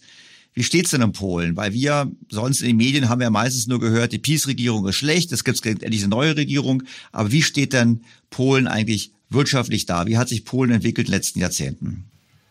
Also die Peace-Regierung bin ich auch kein Anhänger von, bin auch froh, dass die jetzt abgewählt worden ist. Aber wenn man mal auf die längerfristige Entwicklung zurückgeht, dann sollte sich einer vielleicht mal vergegenwärtigen, wo Polen stand zu sozialistischen Zeiten. Das wissen viele gar nicht, dass Polen eines der ärmsten Länder in Europa war damals, also zum Beispiel ärmer als die Ukraine oder das GDP per capita war zum Beispiel nur die Hälfte in, von der Tschechoslowakei. Also es war wirklich eines der allerärmsten Länder damals in Europa. Und jetzt sagt man, es gibt so einen Titel, das heißt Europe's Growth Champion, ist eigentlich sogar eines der wachstumsstärksten Länder der Welt gewesen in den letzten Jahrzehnten. Also äh, ähnlich wie wir es über einige Jahrzehnte nur in, in Ländern wie Südkorea oder Singapur oder Japan gehabt haben. Also eine beispiellose Erfolgsgeschichte. Und ich meine, was man sich vielleicht auch mal vergegenwärtigen muss, Ausgangssituation war ja, dass Polen im Zweiten Weltkrieg, das wissen viele übrigens auch nicht, so viele Menschen, also anteilig von der Bevölkerung verloren hat wie kein anderes Land. Ja. Es sind ungefähr sechs Millionen Menschen umgekommen in Polen. Das war also war, war zerstört. Was der Krieg dann nicht zerstört hat, wurde dann in den folgenden Jahrzehnten durch die Planwirtschaft äh, zerstört. Also denkbar schlechte Ausgangsvoraussetzungen. Und ja, inzwischen, also ich war, glaube ich, letztes Jahr zehnmal in Polen gewesen.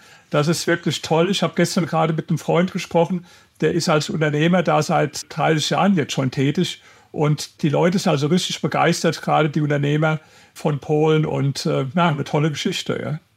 Es wundert mich total, weil ich zugeben muss, ich assoziiere mit Polen immer den Polish Plumber in London. Also die sind ja sehr viele weggegangen aus Polen. Also ich dachte immer, Polen wäre eigentlich ein Land, wo die weggegangen sind, um im Ausland eben zu arbeiten. Namentlich in Großbritannien bis zum Brexit, jetzt auch ein bisschen in Deutschland. Und jetzt bin ich erstaunt zu hören, dass eigentlich in der Heimat es sich sehr gut entwickelt hat. Ja, also das gab es natürlich auch. Das gibt es in allen osteuropäischen Ländern. In manchen ist es noch viel schlimmer. In Albanien, da war ich jetzt gerade gewesen, da ist zum Beispiel so, dass inzwischen mehr Albaner außerhalb Albaniens leben als in Albanien oder in Bulgarien, wo ich vor drei Wochen war. Da ist die Bevölkerung in relativ kurzer Zeit von 9 Millionen auf 6,5 Millionen geschrumpft. Also das hat man schon natürlich, weil es das Gefälle im Lebensstandard natürlich trotzdem gibt. Ja, wenn man das Lohngefälle anschaut, zum Beispiel zwischen äh, Polen und was Sie jetzt gesagt haben, Großbritannien, das ist schon so. Aber wenn man es jetzt einfach misst an dem, was im letzten Jahrzehnt passiert ist, dann ist es eine unglaubliche Erfolgsgeschichte. Wobei ich einschränkend sagen muss, die Peace-Regierung, die von 2015 äh, bis jetzt ja regiert, aber jetzt abgewählt worden ist, die hat leider vieles verschlechtert, was vorher besser war. Also ich sage mal ein paar Beispiele. Die PIS-Regierung, die hat die Privatisierung gestoppt die vorher gemacht wurde. Es gab also 2000 bis 2017 sogar ein eigenes Ministerium für Privatisierung. Die haben teilweise sogar Banken und Unternehmen wieder äh, verstaatlicht. Die haben eine ganze Menge sozialpolitische Maßnahmen gemacht, wie zum Beispiel vorher war das Renteneintrittsalter auf 67 Jahre erhöht worden. Das wurde dann wieder abgesenkt. Dann haben sie Mindestrente erhöht, Mütterrenten gemacht. Also eigentlich eine ganz sozialdemokratische linke Politik und dazu noch, also ich sage jetzt nur mal eine Zahl, die also merkenswert ist, 2016 wurden 35.000 Seiten an neuen Gesetzen verabschiedet und 2018 362 Seiten mit Steuergesetzänderungen. Also das wirkt sich natürlich nicht von heute auf morgen negativ aus. Ja, das sieht man ja auch in Deutschland. Man kann eine Zeit lang äh, jede Blatt, jede Menge unsinnige Dinge machen, ohne dass die Wirtschaft gleich bergab geht. Aber das, was positiv in Polen ist, ist nicht Ergebnis der Peace-Politik, sondern im Gegenteil. Die Grundlagen, die wurden äh, schon 1990 gesetzt durch äh, sehr radikale ökonomische Reformen von Balcerowitsch, das war damals der Finanzminister, übrigens ein begeisterter Anhänger von Hayek und von, von Mises, ja, der hat damals die Grundlage gelegt und davon hat Polen sehr lang profitiert. Was haben die denn gemacht damals in den 90er Jahren? Wo sie sich unterscheiden von anderen Ländern? Weil ich dachte immer, Ungarn war eigentlich erst so der große Gewinner des Falls des Eisernen Vorhangs. Und jetzt habe ich gehört, wegen Orbans Politik wäre mehr nach Polen gegangen. Weiß nicht, ob es stimmt. Aber was waren dann der die Dinge, die sozusagen in Polen so gut gemacht wurden? Also er hat was gemacht, was damals äh, relativ umstritten war, eine sogenannte Schocktherapie und hat sehr schnell sehr radikale Maßnahmen. Also Polen war damals hoch verschuldet, der musste erstmal eine Schuldenreduktion erlangen. Das konnte er, weil er im Gegenzug auch ökonomische Reformen versprochen hat, die er sowieso machen wollte. Ja, und dann das Übliche, halt äh, Preise freigegeben und ermöglicht, dass private Unternehmen gegründet wurden in größerem Maßstab, auch angefangen mit äh, Privatisierung. Was der Unterschied war zu manchen anderen osteuropäischen Ländern, das, was Privatisierung genannt wird, war in manchen anderen osteuropäischen Ländern einfach die alten kommunistischen Eliten reißen jetzt die Betriebe unter den Nagel. Ja? Also das, was man in Russland gesehen hat, aber auch in, in Albanien, in Bulgarien. Ja, das ist also in, in vielen Ländern leider der Begriff Privatisierung missbraucht worden. Natürlich gab es solche Probleme, die gibt es immer bei groß angelegten Privatisierungen, die gab es auch in Polen, aber lange nicht in dem Maß. Ja, man sieht es schon an der Person von dem Balcerowitsch mal als Beispiel. Der ist Ökonom, Wirtschaftswissenschaftler, dann hat er die Reform durchgeführt und danach ist er wieder zurückgegangen in die Wissenschaft. Ja? Im, Im, Unterschied zu manchen anderen, die sich da die Taschen vollgestopft haben und dann große Betriebe selbst besessen haben. Also die Radikalität der Reform war sicherlich das eine, die Schnelligkeit und der klare marktwirtschaftliche Kompass. Aber das Wichtigste ist, glaube ich, äh, wenn man heute mal schaut und fragt, warum sind die Polen so erfolgreich, das sehe ich im Denken der Polen auch im Vergleich zu Deutschland. Ja. Wir haben also in Polen eine sehr viel positivere Sicht auf Marktwirtschaft, auf Kapitalismus als in Deutschland. Ich habe also in beiden Ländern eine Umfrage durchführen lassen, insgesamt übrigens in 34 Ländern, über das Image von Marktwirtschaft und äh, Kapitalismus. Ja? Und da nur mal ein, ein kleines Beispiel. Wir haben hier so ein Statement den Leuten vorgelegt, das hieß, ich finde, private Unternehmen sollten alleine entscheiden, welche Produkte sie herstellen und welche Preise sie dafür verlangen. Der Staat sollte sich da nicht einmischen. Ja, also so ein marktwirtschaftliches Statement. 46 Prozent haben das in Polen gesagt, in Deutschland 27 Prozent. Also ein krasser Unterschied, ja. Ich muss gestehen, ich finde sogar 46 Prozent noch tief. Aber egal. Klar, es ist deutlicher Unterschied, sicher. Ja, oder, oder ich sage mal ein anderes Beispiel. Wir haben folgendes Statement gehabt. Ähm, der Staat sollte bei Mieten und Lebensmitteln Preisvorgaben machen und Mindest- und Höchstlöhne festsetzen, sonst wird es unsozial. Das sagen in Polen nur 19 Prozent und in Deutschland 50 Prozent. Also auch ein riesiger Unterschied. Oder ein drittes Beispiel noch, wir haben dann die Aussage gehabt, äh, soziale Gerechtigkeit ist in einem Wirtschaftssystem wichtiger als wirtschaftliche Freiheit. Sagen nur 17 Prozent in Polen, aber 46 Prozent in Deutschland. Das sieht man also sehr krass in der Umfrage, diese Mentalitäten. Und wie gesagt, ich habe diese Umfrage zum Image von Marktwirtschaft und Kapitalismus in 34 Ländern auf der Welt durchführen lassen, überall die gleichen Fragen. Und das Interessante war, das Land, in dem die größte Unterstützung für Marktwirtschaft und Kapitalismus ist, ist Polen. An erster Stelle vor den USA, danach kommt dann USA, dann kommen Länder wie äh, Südkorea zum Beispiel und Deutschland gehört halt zur Gruppe der antikapitalistischen Länder. Das heißt, in den Einstellungen ist wichtig und vielleicht, wenn ich noch eine Sache ergänzen darf, ich habe dann noch eine andere Umfrage durchgeführt und zwar, das ist auch ein großer Unterschied von Polen zu anderen Ländern, das Image von reichen Menschen. Wir haben also da einen sogenannten Sozialneidkoeffizient berechnet, wo man messen kann, wie neidisch sind die Leute in einzelnen Ländern. Wir waren nicht Weltmeister, wie die meisten denken. Nein, es waren die Franzosen. Wir waren dann an zweiter Stelle. Also das wurde jetzt in 13 Ländern gemacht. Und Polen war an letzter Stelle. Ja, das ist also auch ganz frappierend. Also das ist so eine Zahl, wenn die eins ist, ja, dann heißt das, die Neider und die Nicht-Neider ungefähr gleich groß sind und unter 1 heißt, dass die Zahl der, der Menschen, die nicht neidisch sind, überwiegen. Und das war in Polen bei 0,2. Also das war ähnlich niedrig, nur noch in, in Japan und äh, Südkorea. Eine andere Umfrage, die wir gemacht haben, das ging darüber, Persönlichkeitsmerkmale von reichen Menschen. Also wir haben dann Folgefrage gestellt.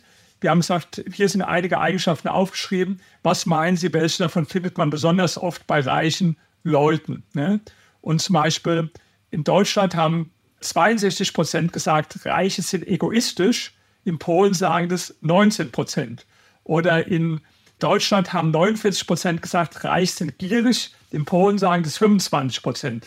Wir hatten dann da auch so ein, das heißt Personality Trait Coefficient ausgerechnet. Also wie werden die Persönlichkeitsmerkmale wie positiv oder negativ bewertet? Und da war nur in Vietnam war es noch positiver als in Polen. Ja, also das heißt, was ich mit all den Zahlen sagen will, die Einstellung zu Themen wie Marktwirtschaft, Kapitalismus, Reichtum, die sind in Polen grundlegend anders. Und ich glaube ja, dass solche Einstellungen für den wirtschaftlichen Erfolg von einer Nation auf die lange Sicht äh, ganz entscheidend sind. Also da bin ich bei Ihnen. Wissen, was ich mir überlege, ist folgendes. Ich denke mir so, hm, ist doch total komisch. Also Polen war zum Zeitpunkt des Mauerfalls, also zum Fall des Eisernen Vorhangs, das ärmste Land Osteuropas, ärmer als die Ukraine, haben Sie gesagt. Ostdeutschland war damals deutlich besser, stand besser da als Polen, ist dann vom Westen übernommen worden und mit vielen Milliarden gefördert worden. Wir wissen das, Aufbau Ost, Autobahnen, Straßen, alles drum und dran. Das Ergebnis ist, dass eigentlich, zumindest zeigen die Umfragen, die Ostdeutschen eigentlich nicht so sehr zufrieden sind mit ihrer Situation, obwohl sie heute immer noch absolut gesehen besser dastehen als die Polen, glaube ich. Und zum anderen, dass natürlich dort, wie auch im Westen, diese Skepsis gegenüber Marktwirtschaft und so weiter, wie Sie gerade gesagt haben, extrem ausgeprägt ist. Und auf der anderen Seite haben wir Polen, da es nicht gefördert wurde vom Westen, wo dieser Glaube da ist. Also deshalb ist für mich schon ein bisschen die Frage, wie kommt es dazu? Ich meine, lag es jetzt daran, dass die Reformen die sich an Hayek und Mises orientiert haben, so erfolgreich waren? Oder waren die Polen schon auch vor dem Krieg schon eher so? Oder worauf führen Sie das zurück? Ja, das ist eine sehr gute Frage, die habe ich mir auch überlegt, weil es ja in der Tat so ist, wenn man jetzt die objektiven Zahlen anschaut, dann hat sich auch die Situation der Ostdeutschen dramatisch verändert im Vergleich zur DDR, zum Positiven. Ja? Die Wahrnehmung ist aber so, das zeigen übrigens auch unsere Umfragen, Sie haben das selbst auch gerade äh, richtig vermutet, dass der Antikapitalismus und die Kritiker der Marktwirtschaft in äh, Ostdeutschland also deutlich stärker ausgeprägt ist als in Westdeutschland. Ja? Und deutlich stärker als in Polen. Das ist in der Tat ein großer Widerspruch. Ich habe da noch keine endgültige Erklärung dafür. Ich glaube, es ist ein bisschen so, diese Ost-Westdeutschland-Geschichte, dieser Minderwertigkeitskomplex, der da auch herrscht, dieses was Sie gesagt haben, gerade wir sind übernommen worden von den Westdeutschen, uns wird unsere Biografie nicht anerkannt und so weiter. Also das natürlich alles Sachen, die man jetzt in Polen nicht hat, dieses Ossi-Bessi-Thema, psychologisch gesehen. Und das spielt in der DDR eine Rolle. Aber das andere, was ich sagen, ist sicherlich auch richtig. Wenn man mal guckt, was in den sozialistischen Zeiten war. Klar, man kann ja sagen, die sind da alle indoktriniert worden in der äh, DDR im sozialistischen Sinne, aber das gab es in Polen auch. Nur ich glaube, in Polen war das lang nicht so wirksam. Da gab es doch die ganzen Jahrzehnte immer große Protestbewegungen von Arbeitern. Da gab es die Solidarność-Bewegung, die dann entstanden ist. Da gab es äh, permanent Streiks. Klar, in Ostdeutschland, da hatten wir den, den 17. Juni als äh, Volksaufstand. Aber die rebellische Haltung äh, gegen die äh, Besatzung, ja, man, sieht es ja auch an einem anderen Punkt ganz gut, die Unterschiede Ost- und Westdeutschland, fällt mir gerade ein, wo Sie sagen, Polen ist das pro-amerikanischste Land der Welt, wahrscheinlich sogar pro-amerikanischer als die Amerikaner selbst. Ja? Also kann man wirklich sagen, es gibt nur noch ein Land, die streiten sich beide, wer liebt Amerika am meisten, das sind die Albaner und die Polen. Ja? in Ostdeutschland sehen Sie, da haben wir doch bis heute diesen äh, Anti-Amerikanismus, wir haben dieses Pro-Putin auch. Ja. Jetzt kann man sagen, beide Länder waren ja im Prinzip besetzt von den Russen und eigentlich sollte man denken, dass beide genug Grund hätten, irgendwo da eine, eine, kritische Sicht auch zu haben. Aber es ist anders, ja. In Polen, da hat man den Sozialismus als was Fremdes, Aufgedrungenes empfunden und hat sich auch immer wieder massiv gewählt. In Ostdeutschland da ist es bis heute so, dass ja da eine viel positivere Sicht äh, zu Russland ist als zum Beispiel in Westdeutschland und mit Polen kann man schon gar nicht vergleichen. Also es ist interessant. Ich habe ja auch noch nicht alles erforscht, was zu erforschen ist, aber wenn jemand nach einem Thema für eine Doktorarbeit sucht, dann wäre also diese einerseits unterschiedlichen objektiven Entwicklungen, aber dann die sehr unterschiedlichen subjektiven Wahrnehmungen zum Wirtschaftssystem aber auch jetzt verbunden damit zu Amerika und zu äh, Polen, ja, Das wäre also ein dankbares Thema für eine vergleichende Dissertation zum Beispiel. Ich würde dem Doktoranden sogar schon eine Hypothese liefern. Ich würde nämlich sagen, bis zum Mauerbau hatten wir eine erhebliche Abwanderung aus Ostdeutschland. Und ich gehe mal davon aus, dass die gegangen sind, die im System nicht zufrieden waren. Das heißt natürlich irgendwo, dass sich auch auswirkt auf die Struktur der Bevölkerung, die geblieben ist, äh, und dass diese Bevölkerung dann entsprechend eher an das System glaubte. Ich glaube, es ist auch ein bisschen so eine Selektion gewesen. Bei Polen war das ja nicht so. Die Polen konnten ja nicht alle irgendwie auswandern. Ja, wobei man sagen muss, natürlich nach dem Mauerfall sind auch sehr, sehr viele aus Ostdeutschland nach Westdeutschland gegangen. Das wäre nämlich mal interessant, äh, fällt mir dabei gerade ein für die Dissertation. Man müsste mal die Bürger befragen, gezielt, die nach dem Mauerfall von Ostdeutschland nach Westdeutschland gegangen sind, wie die denn DDR sehen, wie die Marktwirtschaft sehen, wie die Kapitalismus sehen, wie die Russland sehen und das dann vergleichen mit denen, die geblieben sind. Ja, das wäre also auch eine hochinteressante Fragestellung. Aber kommen wir noch zurück zu Polen. Es gibt ja so verschiedene Erfolgsfaktoren, die wichtig sind für die zukünftige wirtschaftliche Entwicklung. Sie haben gerade gesagt, die Einstellung der Bürger zur Marktwirtschaft ist ein wichtiger Indikator. Bin ich bei Ihnen. Ich würde sagen, andere Indikatoren sind äh, Bildung, die Frage der Investitionen in Infrastruktur und Digitalisierung. Wie sieht es denn da in Polen aus, auch gerade im Vergleich zu Deutschland? Ich würde gar nicht nur so auf die formale Bildungsdinge zu sprechen kommen, sondern gewisse Einstellungen zur Arbeit, glaube ich, sind äh, ganz entscheidend. Also ich habe äh, gerade in Vorbereitung auf unser Gespräch heute, habe ich diesen Unternehmer gefragt, gestern, dem gehört also äh, acht Firmen, in, in, Deutschland, aber auch in Polen und habe den mal gefragt, wie ist denn der, der Vergleich so? Warum ist es in Polen besser? Und er sagt, ja klar, muss man schon zugeben, die Löhne sind immer noch niedriger, das ist ein Faktor. Aber er sagt, da gibt es da was anderes. Wenn ich hier beim Betrieb in Deutschland irgendwo eine Anweisung gebe von oben nach unten, dann wird unten erstmal angefangen zu diskutieren, ob das richtig ist. Ja? Wenn ich in Polen die Anweisung gebe, dann äh, wird das erstmal gemacht. Ja? In Polen ist manches so, wie es in Deutschland auch in den 50er, 60er Jahren war, im Positiven, im Negativen. Also das fängt an, ja, bei Einstellung zur Familie, ja, zu äh, Nation. Ich sage das durchaus auch in negativen Einstellungen zur Homosexualität zum Beispiel, ja. Also die Polen, die sind da, würden hier manche sagen zurück, aber dieses Zurück ist in manchen auch positiv, ja. Das, was jetzt dieser Unternehmer empfunden hat, ja, also ein bisschen primitiv gesagt, wenn, wenn dann was von oben nach unten durchgereicht wird, dass es gemacht wird. Das gilt ja heute schon, ja, wie kannst du denn das machen? Einfach äh, fragt, was der Chef dir sagt. Das hat er zumindest als Faktor genannt. Das ist in Polen anders. Ja. Okay, also es heißt, andere Einstellung, immer noch günstigere Lohnkosten. Jetzt gibt's ja auch meines Erachtens wieder Zurückwanderung von Polen nach Polen, dass sie so außer wieder zurückkehren. Ist das doch ein Faktor, der eine Rolle spielt, wenn wir auf die zukünftige Entwicklung blicken wollen? Ja, das ist natürlich immer positiv, wenn Leute, die woanders was gelernt haben oder auch andere kulturelle Einflüsse mitgenommen haben, wenn die dann wieder zurückkommen in das Land, das hat man oft gesehen. Also zum Beispiel fällt mir jetzt dabei ein, dass in China war das absolut entscheidender, ausschlaggebender Punkt, ja, wo dann nach Maos Tod und wo dann der Deng Xiaoping mit seiner Reform äh, angefangen hat, dass dann da auch äh, Leute, die früher im Ausland gelebt haben, dann zum Teil wieder zurückgegangen sind. Und das wird für Polen sicherlich auch äh, positive Auswirkungen haben. Ich möchte noch einen anderen Faktor ansprechen, der oft als Erfolgsfaktor genannt wird.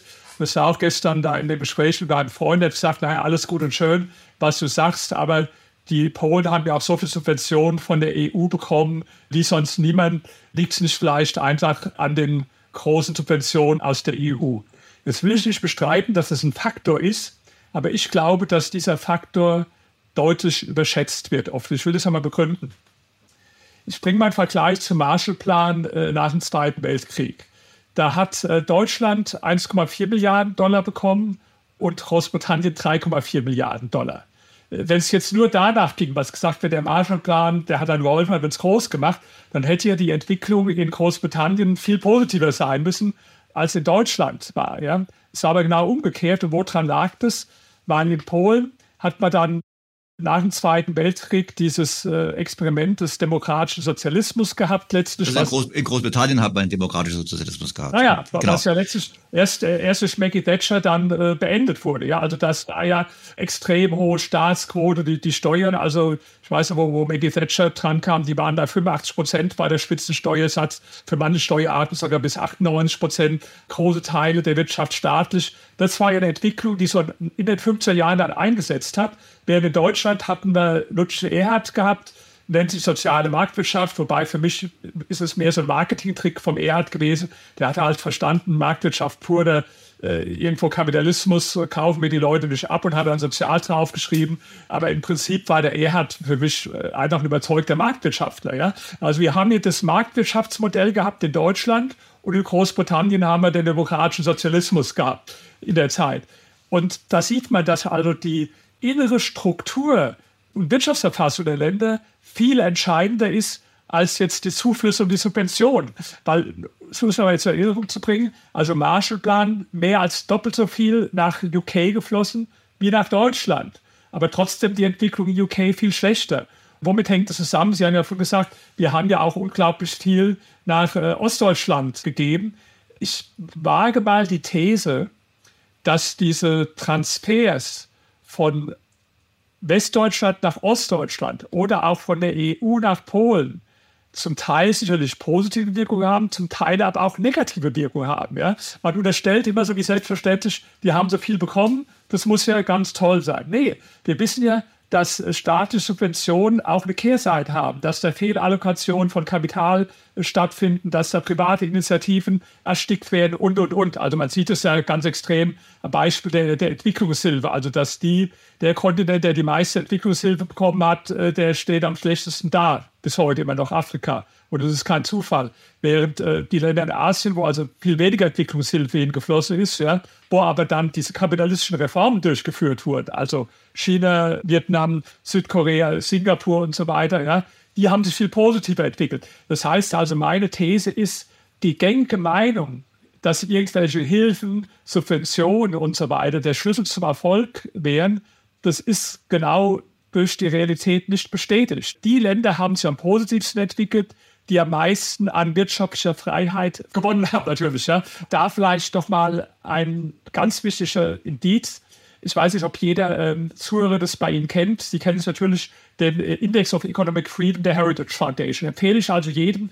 Das sind ungefähr 500 Seiten. Das kann man sich runterladen, kostenlos im Internet. Ich lade mir das jedes Jahr runter und gebe es dann im Copyshop und lasse es kopieren und ausdrucken. Und das ist so mein Buch, was ich immer verwende. Ich war jetzt diesen letzten Jahr in 30 Ländern unterwegs und habe da also mich beschäftigt mit Stand der Marktwirtschaft und so weiter. Und als erstes habe ich mir immer mal so als allerersten, ja, Pi mal Daumen, Index of Economic Freedom angeschaut und geguckt, wie sieht es denn in dem Land aus. Und da ist es nicht wichtig, wie ein Land absolut im Moment steht oder im Vergleich zu anderen Ländern dasteht. Da ist Polen gar nicht so besonders gut. Polen ist zwar besser als zum Beispiel Italien oder äh, Frankreich oder so, aber zum Beispiel schlechter als Deutschland. Ja. Was anderes ist wichtig. Die Zahl, die gucke ich mir mal an, die findet man ganz am Ende von dem Index. Nämlich, wie hat sich der Indexstand verändert über den Zeitablauf? Den Index gibt es seit 1995 und da kann man für jedes Jahr genau schauen, wie hat sich entwickelt von 1995 bis heute. Und ich habe mir mal die Mühe gemacht und das für alle Länder verglichen und da gibt es kein Land vergleichbarer Größe, das so stark im Index of Economic Freedom gewonnen hat wie Polen. Nur Vietnam. Vietnam ist das einzige Land, wo es ähnlich war. Ja. gibt noch ein paar kleinere Länder, da war es vielleicht noch ein bisschen besser, also zum Beispiel Bulgarien. Ja. Die haben jetzt rein an Punkten noch mehr zugelegt. Aber sagen wir, wenn man jetzt mal die großen Länder nimmt, also ich sage mal größer als 30 Millionen, Vietnam hat 100 Millionen, Polen hat 40 Millionen, dann sind es die beiden Länder, die am stärksten zugelegt haben. Und das ist auch eine Theorie, die ich am Beispiel von Polen in meinem Buch, das Sie erwähnt haben, Der Aufstieg des Drachen und des Weißen Adlers, verdeutlicht habe oder die ich auch schon in meinem Buch Kapitalismus ist nicht das Problem, sondern die Lösung aufgestellt habe. Ich vergleiche die Wirtschaft mit dem Reagenzglas, das immer aus zwei Bestandteilen besteht. Markt und Staat oder Kapitalismus und Sozialismus. So, pure reine Marktwirtschaft oder puren Kapitalismus gibt es nirgendwo auf der Welt. Aber puren Sozialismus gibt es ja auch nicht. Zum Beispiel in Polen gab es sogar in der Landwirtschaft ziemlich viel private Eigentum. Auch sonst gab es private Eigentum, natürlich alles beschränkt. Ja. Aber selbst in Nordkorea gibt es Reste von privatem Eigentum. Zugegeben, das müssen wir ganz genau suchen, aber gibt es auch. Und in der DDR gab es auch Reste von privatem Eigentum. Also reinen Sozialismus gibt es nirgendwo. Das wäre auch gescheitert. Ja. Es gibt immer Markt dann. Es gab in Polen auch der ganze Schwarzmarkt oder auch in der DDR, da gab es viele Marktelemente, äh, sonst hätte so ein System gar nicht überleben können, wenn dann nicht durch Schwarzmarkt und so weiter sich doch irgendwo dann untergründig die Marktwirtschaft wieder ihren Weg gesucht hätte. Ja, umgekehrt auch in den sogenannten kapitalistischen Ländern gibt es jede Menge Sozialismus. Auch wenn zum Beispiel einer sagt, USA, purer Kapitalismus, totaler Blödsinn. USA hat einen ganz, ganz ausgeprägten Wohlfahrtsstaat. Wer es nicht glaubt, dem empfehle ich das Buch The Myth of American Inequality, eines der besten Bücher, was ich gelesen habe in den letzten Jahren. Ja. Also, um wieder darauf zurückzukommen, wir haben überall eine Mischung immer von Markt und Staat. Und jetzt gucke ich, was passiert, wenn ich in dieses Reagenzglas mehr Markt eingebe oder mehr Staat eingebe. Und Polen ist also einfach ein Beispiel dafür. Ich habe jetzt einfach ins Reagenzglas mehr Markt eingegeben. Ja? Und andere Länder, nur mal ein Gegenbeispiel, Venezuela nehmen wir, das war das Beispiel, das war noch 1970 eines der 20 reichsten Länder der Welt. Eines der 20 reichsten Länder. Dann haben die angefangen mit ähnlichen Sachen, die wir sicher gerade machen. Immer mehr Regulierung, Regulierung. Die hatten den am stärksten regulierten Arbeitsmarkt Lateinamerikas am Schluss. Und es ist immer schlechter geworden. Dann haben sie aber noch einen großen Fehler gemacht und haben dann Hugo Chavez gewählt, Ende der 90er Jahre.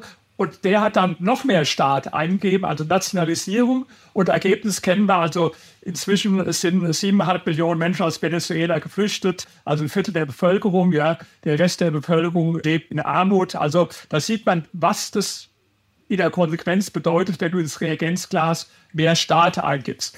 Und andere Länder, und da ist halt Polen ein sehr gutes Beispiel, aber Vietnam ist auch ein gutes Beispiel, China ist letztlich auch ein gutes Beispiel, wo man dann mehr Markt eingegeben hat.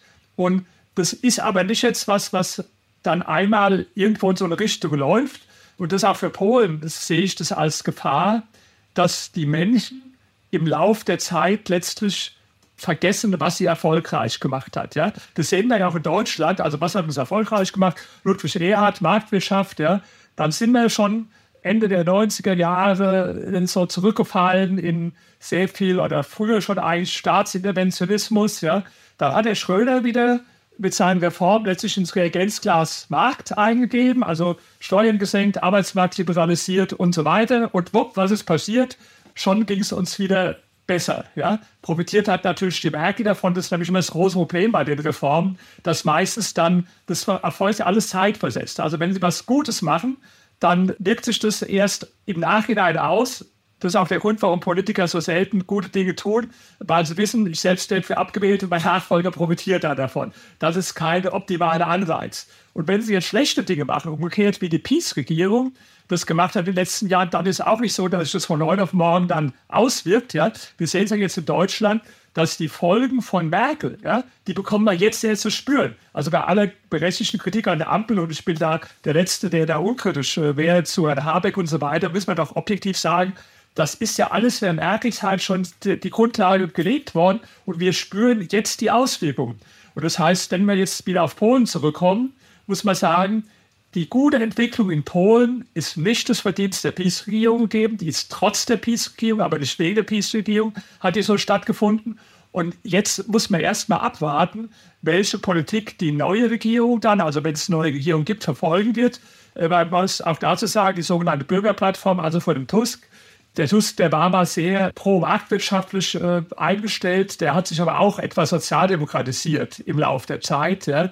Also das ist für mich noch nicht ganz ausgemacht, wie sich das entwickelt. Ich bin erst mal froh, dass die Peace-Regierung nicht mehr da ist, wobei ich die jetzt auch nicht in allen Sachen negativ sehe. Also wenn ich mir zum Beispiel die Migrationspolitik anschaue, dann fand ich die in Polen besser als in Deutschland. Ja, man hat immer wieder die Polen beschimpft und hat gesagt, wir haben kein äh, Herz und nehmen keinen Migranten. Stimmt gar nicht. Die haben so viele Menschen aus der Ukraine aufgenommen und interessanterweise arbeiten auch die meisten Ukrainer in Polen, was in Deutschland nicht der Fall ist. Ja.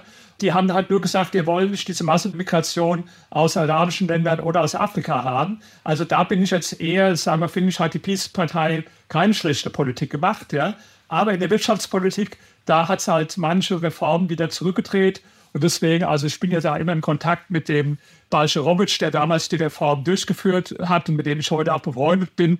Der war also der größte Kritiker der, der Peace-Regierung. Und man sieht übrigens auch, ich habe noch eine interessante, ich habe ja vorhin so ein paar Umfragedaten genannt. Ich habe doch gesagt, dass wir die ermittelt haben über die Zahl der Neider und der Nichtneider in jedem Land. Und dann haben wir mal untersucht und es mit Wahlverhalten in Verbindung gesetzt. Ja. Und die Partei, die den größten Anteil hatte unter, unter ihren Wählern an sozialen Neidern, ist die Peace-Partei. Und die Partei, die den geringsten Anteil hat, ist die Bürgerplattform. Und da noch, noch was inter interessante Anekdote muss ich noch zum Schluss erzählen. Ich habe doch von dieser Befragung erzählt zum Image vom Kapitalismus. Und dann haben wir eine Skala gehabt für unsere Befragten von links nach rechts. Also da war, wenn du dich einordnest, 0 ist linksextrem, 10 ist rechtsextrem und 5 ist die Mitte. Ja? ich bekenne mich, ich bin irgendwo bei sieben oder so vielleicht. Ja? So, da haben wir die Leute gefragt, also wo stehst du jetzt auf dieser Skala? Und dann haben wir das verglichen mit den Antworten zum Thema Marktwirtschaft und Kapitalismus. Und da war es logischerweise so in fast allen Ländern, dass die Leute, die sich links eingeordnet haben, eher kapitalismuskritisch waren als die Leute, die sich rechts eingeordnet haben. Und dann habe ich die Daten aus Polen bekommen und da habe ich gesehen, die gemäßigten Linken waren die größten Unterstützer der Marktwirtschaft. Mehr noch als die rechts waren. Die, die rechts auch, aber die größte Unterstützung war bei den gemäßigten. Da habe ich dann den von Allensbach angerufen, meinen Partner da, den Herr Petersen, und habe gesagt, hier mit der Umfrage, da ist was äh, vermurkst gegangen, da stimmt die Kodierung offenbar nicht, ja, das kann doch nicht sein. Gucken Sie mal hier an, da die, die gemäßigten Linken sind pro-kapitalistisch und bitte finden Sie den Fehler raus. Dann hat er das dann an Ipsos Mori, die das gemacht haben, zurückgegeben, die haben dann mal alles überprüft, die Fragen waren richtig übersetzt, die Codierung war richtig und sagt, tut mir leid, wir können keinen Fehler, finden die Daten stimmen. Dann war ich in Polen und habe dann da äh, meine Freunde von den libertären Think Tanks gefragt, also was ist denn das? Das ist doch ganz logisch so. Das hätten wir nicht gleich sagen können, dafür braucht man keine Umfrage, ja? Ist doch klar. Das ist so bei uns, ja? Das heißt also, die Bedeutung links und rechts, ja, ist da zum Teil anders, ja, wenn es um Wirtschaftsfragen geht. Ja, das ist anders als bei uns. Ich mache immer diese Umfrage, aber ich fahre auch in alle Länder. Also ich habe versprochen, dass ich also in fast allen Ländern war, wo ich die, die Umfrage durchgeführt habe. Und manches versteht man erst, wenn man in dem Land ist. Das war ein anderes Beispiel. Wir haben dann rausbekommen, dass die Argentinier ziemlich pro-kapitalistisch sind. Und neulich hat auch da einer auf Twitter geschrieben, also das sieht man schon, die Umfrage da, machen wir drei Fragezeichen, das ist doch ein terroristisches Land, ja. Und ja, aber die Daten waren also, dass die Argentinier relativ pro-kapitalistisch sind. Und dann war ich da und habe gesehen, die größte libertäre Bewegung auf der ganzen Welt, die ich gesehen habe jetzt in den zwei Jahren ungefähr, wo ich reise, die ist in Argentinien. Ja? Man sieht ja jetzt, wer weiß vielleicht bei den Wahlen, ob der, der, der, der Javier Millet dann sogar als Libertärer, als äh, Präsident gewählt wird. Ja? Das ist ein Beispiel dafür, dass wir haben so Stereotypen von Ländern, die irgendwo aus der Vergangenheit kommt. Die Argentinier sind Terroristen oder ich sag mal bei den Polen vielleicht noch eine, eine Anekdote, nur halb lustig zu Polen. Ich hatte ja früher ein Beratungsunternehmen in der Immobilienwirtschaft. Wir waren auch Marktführer in Deutschland und die ganzen Tochtergesellschaften von Banken waren unsere Kunden. Und eine unserer Kunden war die Tochtergesellschaft der Deutschen Bank, die hieß DB Real Estate. Und die haben damals Fonds aufgelegt, zusammen mit ECE, e. also ECE ist der größte Shoppingcenter-Betreiber in Deutschland und die haben damals angefangen, in Polen Shoppingcenter zu öffnen. Das war im Jahr 2000. Und meine Aufgabe war es praktisch, das zu promoten, die Marketingstrategie und PR zu entwickeln, warum die Leute einen Fonds in Polen zeichnen sollten. Da erinnere ich mich noch an eine Betriebsveranstaltung und da war einer, der kam sich besonders lustig vor, der hat es dann gewählt und sagt, eine Frage war, kaufen die da überhaupt oder klauen die da? In einem Shoppingcenter die Polen. Also das war das Bild. Ja, die Leute haben alle gelacht. Ich fand es nicht so lustig, weil das war aber damals das Image. Ja? Da gab es ja auch so, kennen so, so Sprüche wie ihn gestohlen von den Polen über das Auto oder so. Ja, Das ist so ein Image, was dann im Land anhaftet und oft noch viel länger als gerechtfertigt. Also ich finde, wir sollten unser Bild von Polen korrigieren. Die Polen sind sehr fleißige Menschen. Ja? Die stehen uns da nichts zurück von äh, Arbeitsethos und so.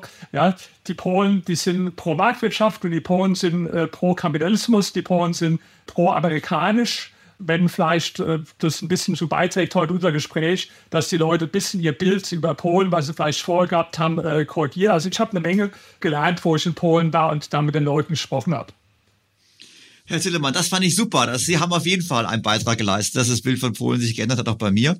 Fand ich toll. Vielen herzlichen Dank für Ihre Zeit und ich bin sicher, unser Gespräch wird dazu beitragen, dass viele Menschen in Deutschland Polen besser verstehen und vor allem, dass wir vielleicht sagen, vielleicht sollten wir uns Polen doch in einigen Bereichen zum Vorbild nehmen, gerade was das Thema betrifft, Zustimmung zu unserer Wirtschaftsordnung, die wir eigentlich viel mehr auch gerade in Deutschland brauchen. Also vielen herzlichen Dank für Ihre Zeit. Ganz herzlichen Dank Ihnen. Fassen wir zusammen. Wir sollten von Polen lernen und Polen ist ein Vorbild. Bleibt mir, liebe Hörerinnen und Hörer, Ihnen sehr herzlich fürs Zuhören zu danken. Ich freue mich auch diesmal auf Feedback, Fragen, Kritik und Anregungen und auf ein Wiederhören am kommenden Sonntag. Ja, Sie haben es gehört, wir machen keine Weihnachtspause und keine Jahresendpause, sondern wir werden gemeinsam auf ein, wie ich finde, hochspannendes und tolles Podcast-Jahr zurückblicken. Bis kommenden Sonntag also. Ich freue mich auf Sie. Ihr Daniel Stelter. BTO Beyond the Obvious featured bei Handelsblatt.